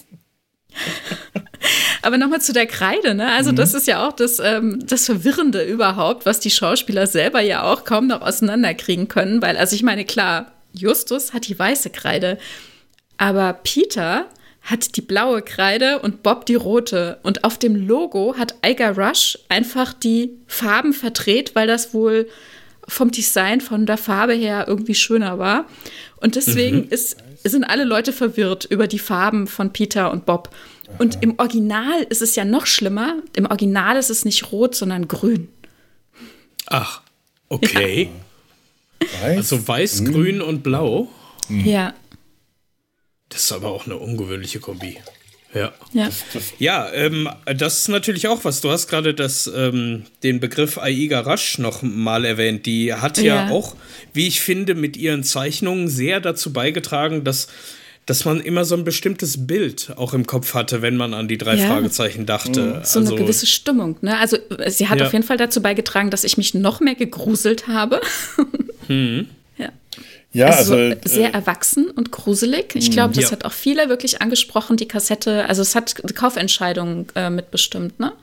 Ja, ja. Auf jeden Fall. Die Cover waren ganz großartig. Die haben mich wirklich äh, also auch neugierig gemacht, wenn ich da sowas gesehen habe. Äh, ich weiß noch, wenn ich die heute sehe, gibt es Cover, die ich, ich sehe die und ich weiß sofort, ich will jetzt, ich, ich will dieses Hörspiel hören. Das, ist, das macht was Spannendes mhm. mit mir. Der, der Karpatenhund. Ich habe mir den neulich nochmal angehört und dachte mir, eigentlich kann ich mal so unbedingt eins von den besten Hörspielen. Es gibt bessere aus der Zeit, aber eins von meinen Lieblingshörspielen. Und das ist auch ausgelöst, wenn ich diesen, dieses Bild, das Bild von dem Karpatenhund auf dem Cover gesehen habe. Das dann irgendwie vielleicht den, den, den, den Hundefreund in mir als Kind äh, hm alarmiert hat, dass da was Tolles passiert. Oder das Gespensterschloss mit diesem komischen Bettlakengeist auf der Zugbrücke. Ja. ja. Und äh, zu diesen Zeichnungen gab es mal ein Plakat. Das, äh, also im Moment in meinem Wohnzimmer hängt es nicht mehr, aber ich hatte es früher lange im äh, Wohnzimmer hängen. Das habe ich gekauft bei der, jetzt ist mir mittlerweile auch wieder eingefallen, wie die erste Live-Tour hieß. Das war die Master of Chess Tour. Ähm, ah, und da habe ich es gekauft. Und auf diesem Plakat ist, sind ganz, ganz viele kleine Motive von Aiga Rasch zu einem zu finden und, ein ganz, äh, und zu einem ganz großen zusammengefasst. Mhm. Ja. Spannend, Gab's da muss ja ich mal im Internet schauen. Das Bild will ich, bin ich neugierig, das will ich sehen. Ja, ich, ich hab, weiß gar nicht, wo es ist. Da gab es mal eine Zeit lang eine Ausstellung auch, ja. Hm. Ähm, und ich denke, dass sie heutzutage die Cover wahrscheinlich nicht mehr macht, aber nee. die Cover sind immer noch geheimnisvoll genug für mich. Mhm. ja, es wird in ihrem ja. Stil weitergeführt, ja. Ja. Ja, man kann schon den Unterschied ganz klar erkennen, aber man weiß, wo es herkommt, in, in, äh, wo die neuen Cover herkommen und an was die sich ganz stark orientieren. Man möchte das beibehalten und das ist auch, äh, ja. finde ich, sehr wichtig. Das ist äh, ein Erkennungsmerkmal wie diese, äh, diese Hörspielcover auch aussahen. Auch dieser schwarze Rahmen um die Bilder herum. Hm. Äh, das auch so was äh, anderes war als sonstige Hörspielcover für Kinder aus der Zeit. Das hat, Total. Das Schwarze ja. hatte was Ernstes, was Erwachsenes. Äh, wie ich hm. vorhin gesagt habe, bei der Klinge mit dem Blut drauf, das ist kein Kinderkram. Und das, diese Cover haben auch gesagt, das ist kein Kinderkram, was du da hörst das ist ein Krimi. Das ist ein Krimi. Und Krimi ist was für Erwachsene. Du hörst jetzt also was ja. für Erwachsene. Ich dachte, uh. Aha. Da war ich schon ganz, ganz, ganz stolz, das, sowas zu hören. Und es war aus Amerika. und da, damit habe ich. Und es, und es spielte in diesem Paradiesland namens Kalifornien. in diesem Rocky Beach, was immer ein Beach ist. Ich wusste nicht mal, was ein Beach war. Es war ein Rocky Beach. Ich glaube, ich kannte die Rocky Mountains, aber ich wusste nicht, was ein Beach war. Dieses Amerika. Und damit äh, habe ich jetzt gerade die, die, die Kurve wieder an den Anfang geschlagen, weil ich gerade ein bisschen durch bin und ich weiß nicht, ich glaube, ich habe das Gefühl, ihr könntet jetzt noch stundenlang weiterreden. So kommt ich hätte noch, ich hätte noch ein, ein winziges kleines ja, Thema. Mach das bitte. Und zwar Merchandise. Oh. Habt ihr drei Fragezeichen Merchandise oder gehabt? Nein. Weil ich habe nämlich zwei Dinge. Äh, eins davon steht sogar hinter mir. Das ist nämlich der ähm, Exit äh, von Cosmos zum Thema drei Fragezeichen Haus der Rätsel. Also es ist ein Escape Game. Ja, das habe ich Und auch. Es ist ja. tatsächlich für, ich sag mal, Einsteiger. Das ist gut geeignet für Kinder und bis zwölf. Aber was ich im Keller noch habe, ist der, ähm, der Tatortkoffer. Hm. Da waren verschiedenste Dinge drin, unter anderem so, äh, äh, ja, wie soll man sagen, ähm, so Visagen. Also, damit man Leuten erklären konnte, so sieht der Böse aus. Und dann hatte man das so auf drei Ebenen. äh, die, die, o äh, die Augen, dem Mund und, äh, und äh, also Nase und Mund. Und dann konnte man so verschiedene zuordnen. Und dann gab es auch noch das. Genau, und das, das Fingerabdruckspray. Äh, äh, nicht das Fingerabdruckspray, sondern Fingerabdruckpulver war da drin. Mhm. Das ist jetzt leider nicht mehr. Ähm, das ist übrigens, glaube ich, nur irgendwie magnetisches irgendwas. Keine Ahnung, was das gewesen ist. Aber Na, es Graphit, gibt auch noch den drei Fragezeichen. Mhm. Genau, Graphit, genau. Und es gibt äh, den drei Fragezeichen Pass. Den gab es mhm. da auch noch, so den Detektivausweis quasi, wo man seinen eigenen Namen rein ein, ähm, eintragen konnte. Ja. Also ich will jetzt das Exit-Spiel nicht spoilen, aber da gibt es ja auch einen Preis und am Ende ähm, mhm. kriegt man auch noch, auch noch sowas.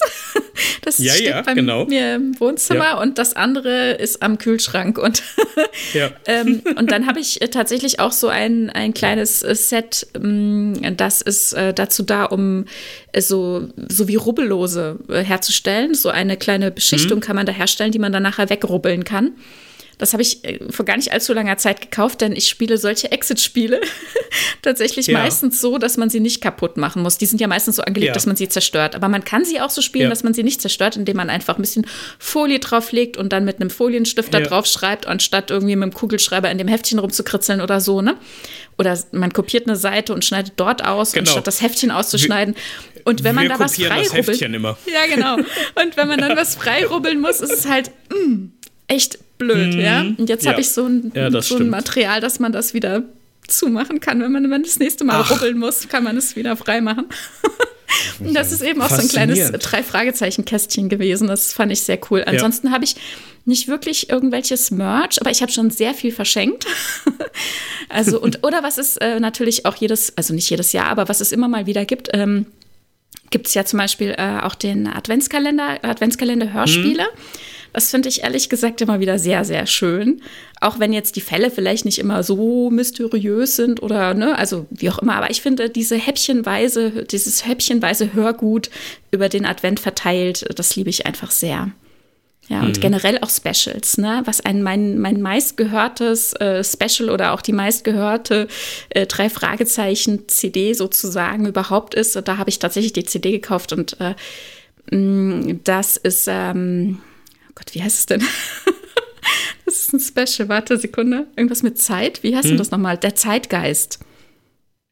Oh, das kenne ich gar nicht. Und das sind. Ähm, Zeitgeist. Ähm, Zeitgeist? Ich meine ja. Und das sind ähm, verschiedene kleine Kurzgeschichten, ähm, wirkliche Specials, also nicht ernstzunehmende äh, Fälle, die sich ähm, mit dem Thema Zeit beschäftigen und damit zum Beispiel auch mindestens in einer ähm, dieser Episoden mit dem Mysterium, dass die drei Fragezeichen durch die Jahrzehnte wandern und quasi nicht altern. Und das ist, das ist zauberhaft. Ich liebe das einfach sehr. Das ist alles so ein bisschen meta und ein bisschen lustig, ja. und, aber halt trotzdem, ja, ernst irgendwo auch. Also ich, ich liebe das einfach. Den Zeitgeist mag ich sehr, sehr gerne. Oh, wunderbar. Da muss ich unbedingt reinhören. Ja. Also ich habe äh, tatsächlich überhaupt kein drei Fragezeichen Merch. Ich äh, hätte aber wahrscheinlich wahnsinnig gern so einen Tatortkoffer gehabt. Aber ähm, habe ich, glaube ich, noch nicht mal unbedingt gebraucht, weil ich habe als Kind, äh, wir haben sowieso alles nachgespielt, was wir an Hörspielen und Filmen und Fernsehen gesehen haben. Und sich so ein mhm. Detektivset zusammen äh, zu basteln. Äh, da war die Lupe, die meine Oma benutzt hat, um besser lesen zu können. Zack, die wurde äh, geschnappt. Fingerabdruckpulver, mhm. das haben wir auch schnell gelernt, wie man das macht mit was weiß ich, was war, gar nicht, was das war, Graf, äh, Graphitstift, Bleistift, Blei, Bleistift mhm. und ja, all diese ja. Dinge die hatte ich natürlich auch irgendwie selber gebastelt, aber weil ich äh, mit solchen Dingen genauso schlampig umgegangen bin wie im Gegensatz zu ihr mit Kassetten. Die sind bei uns nämlich einfach nur wild in der Gegend rumgeflogen, meistens auch ohne äh, Hüllen. Ist davon nie irgendwas äh, übrig geblieben. Wenn wir mit dem Spielen fertig waren, wurden die Dinge wieder äh, entweder irgendwo in eine Ecke geschmissen und dann hieß es, wo ist meine Lope? Oder sie wurden brav zurückgegeben. Daher habe ich kein nichts, was mich daran erinnern kann, dass ich jemals Detektiv gespielt habe, außer der Okay. Ja. Ja. Ja, so. Was ich ganz am Schluss noch empfehlen ja. kann, das sind die Bücher von, wie heißt der, Rodenwald? Rodewald, sagt euch das was? Ähm, Rodenwald, ja. Nee, CR Rodenwald, die Welt der drei Fragezeichen. Da gibt es mittlerweile oh. zwei Bücher. Das mhm. eine beschäftigt sich allgemein mit den drei Fragezeichen und das zweite, das Neuere, im Speziellen mit den Hörspielen. Und ähm, das ist ganz toll aufgearbeitet. Ähm, der hat das äh, geschrieben, hat die Bücher gemacht, weil es irgendwie halt noch nicht gab. Einmal alle Informationen auf einen Haufen und äh, das äh, finde ich wirklich ganz großartig, kann ich sehr empfehlen. Das erste gibt es mittlerweile auch als Hörbuch und da ist es eine inszenierte Lesung mit ähm, unterschiedlichen Sprechern, also auch mit den Leuten, über die es geht, sprechen das dann, ähm, lesen den Text dann selbst. Also diese ähm, Version kann ich auch sehr empfehlen. Das war wirklich ein Highlight auch nochmal, obwohl ich erst dachte, naja, ich habe das Buch schon gelesen, wieso soll ich es nochmal hören? Und dann ähm, habe ich ähm, gesehen, was da alles drin passiert. Und das kann ich wirklich auch empfehlen. Es ist ein Erlebnis, es nochmal zu hören. Ja. Das ja. kommt als nächstes auf meine Ich muss das mal nachhören Liste. Sehr schön. Ja. Mm, ich habe noch eine kleine Empfehlung. Ähm, ober, also ich sag mal außerhalb der drei Fragezeichen, aber es gab oder gibt es auch immer noch eine, wie ich finde, so etwas wie eine deutsche drei Fragezeichen Serie. Ähm, und damit meine ich jetzt als Setting Deutsch. Ähm, habt ihr schon mal von Point Whitmark gehört? Oh ja. Mhm. Es, es, spielt natürlich auch in äh, Amerika, glaube ich, aber es ist ähm, in Deutschland entwickelt tatsächlich. Auch drei Jungs, äh, sie be betreiben einen Radiosender und ähm, nähern sich, auch wenn sie jüngere Menschen sind, eher erwachsenen Fällen an. Ja, mhm. kann ich sehr empfehlen, ist äh, von Hörspiel ich sag mal, Fans für Fans geschrieben worden, aber auf sehr hohem Niveau und natürlich auch mit Profisprechern. Ja, sehr schön. Damit haben wir jetzt auch zwei Empfehlungen, weil ich, ich, ich habe leider keine. Das bleibt bei den zwei. aber das ist immer schön, den, den Hörern noch was mit auf den Weg geben zu können. Da freue ich mich auch immer, wenn wir das noch machen.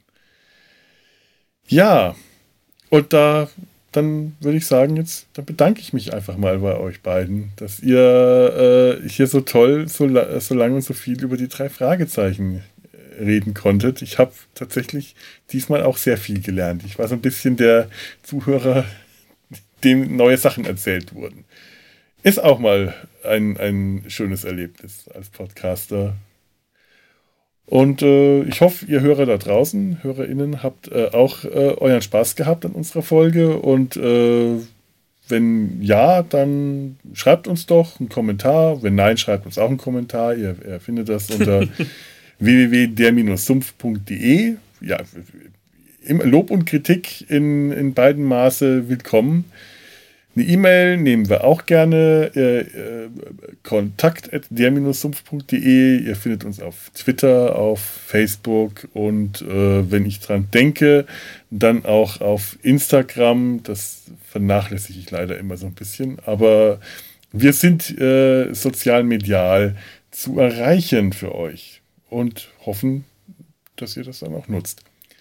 Und wenn nicht, dann hoffen wir einfach, dass ihr beim nächsten Mal wieder einschaltet und uns hört und vielleicht weitersagt. Oder auch nicht. Dürft, dürft ihr machen, wie ihr wollt. Ja, äh, nochmal an euch beide, Tanja und Jan, vielen Dank. Ja, vielen Dank auch. Ja. Hat viel Spaß gemacht. Gerne.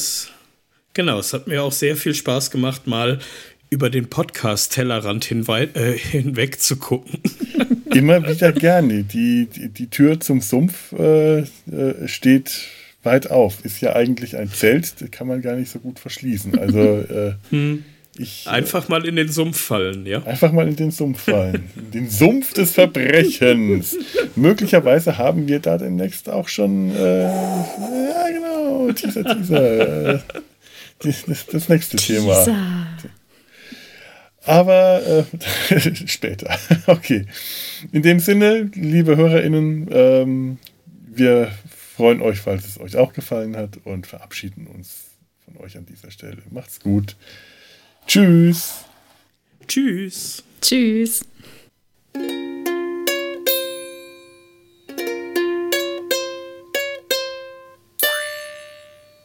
Schön. Eine Produktion des Podcast Imperiums.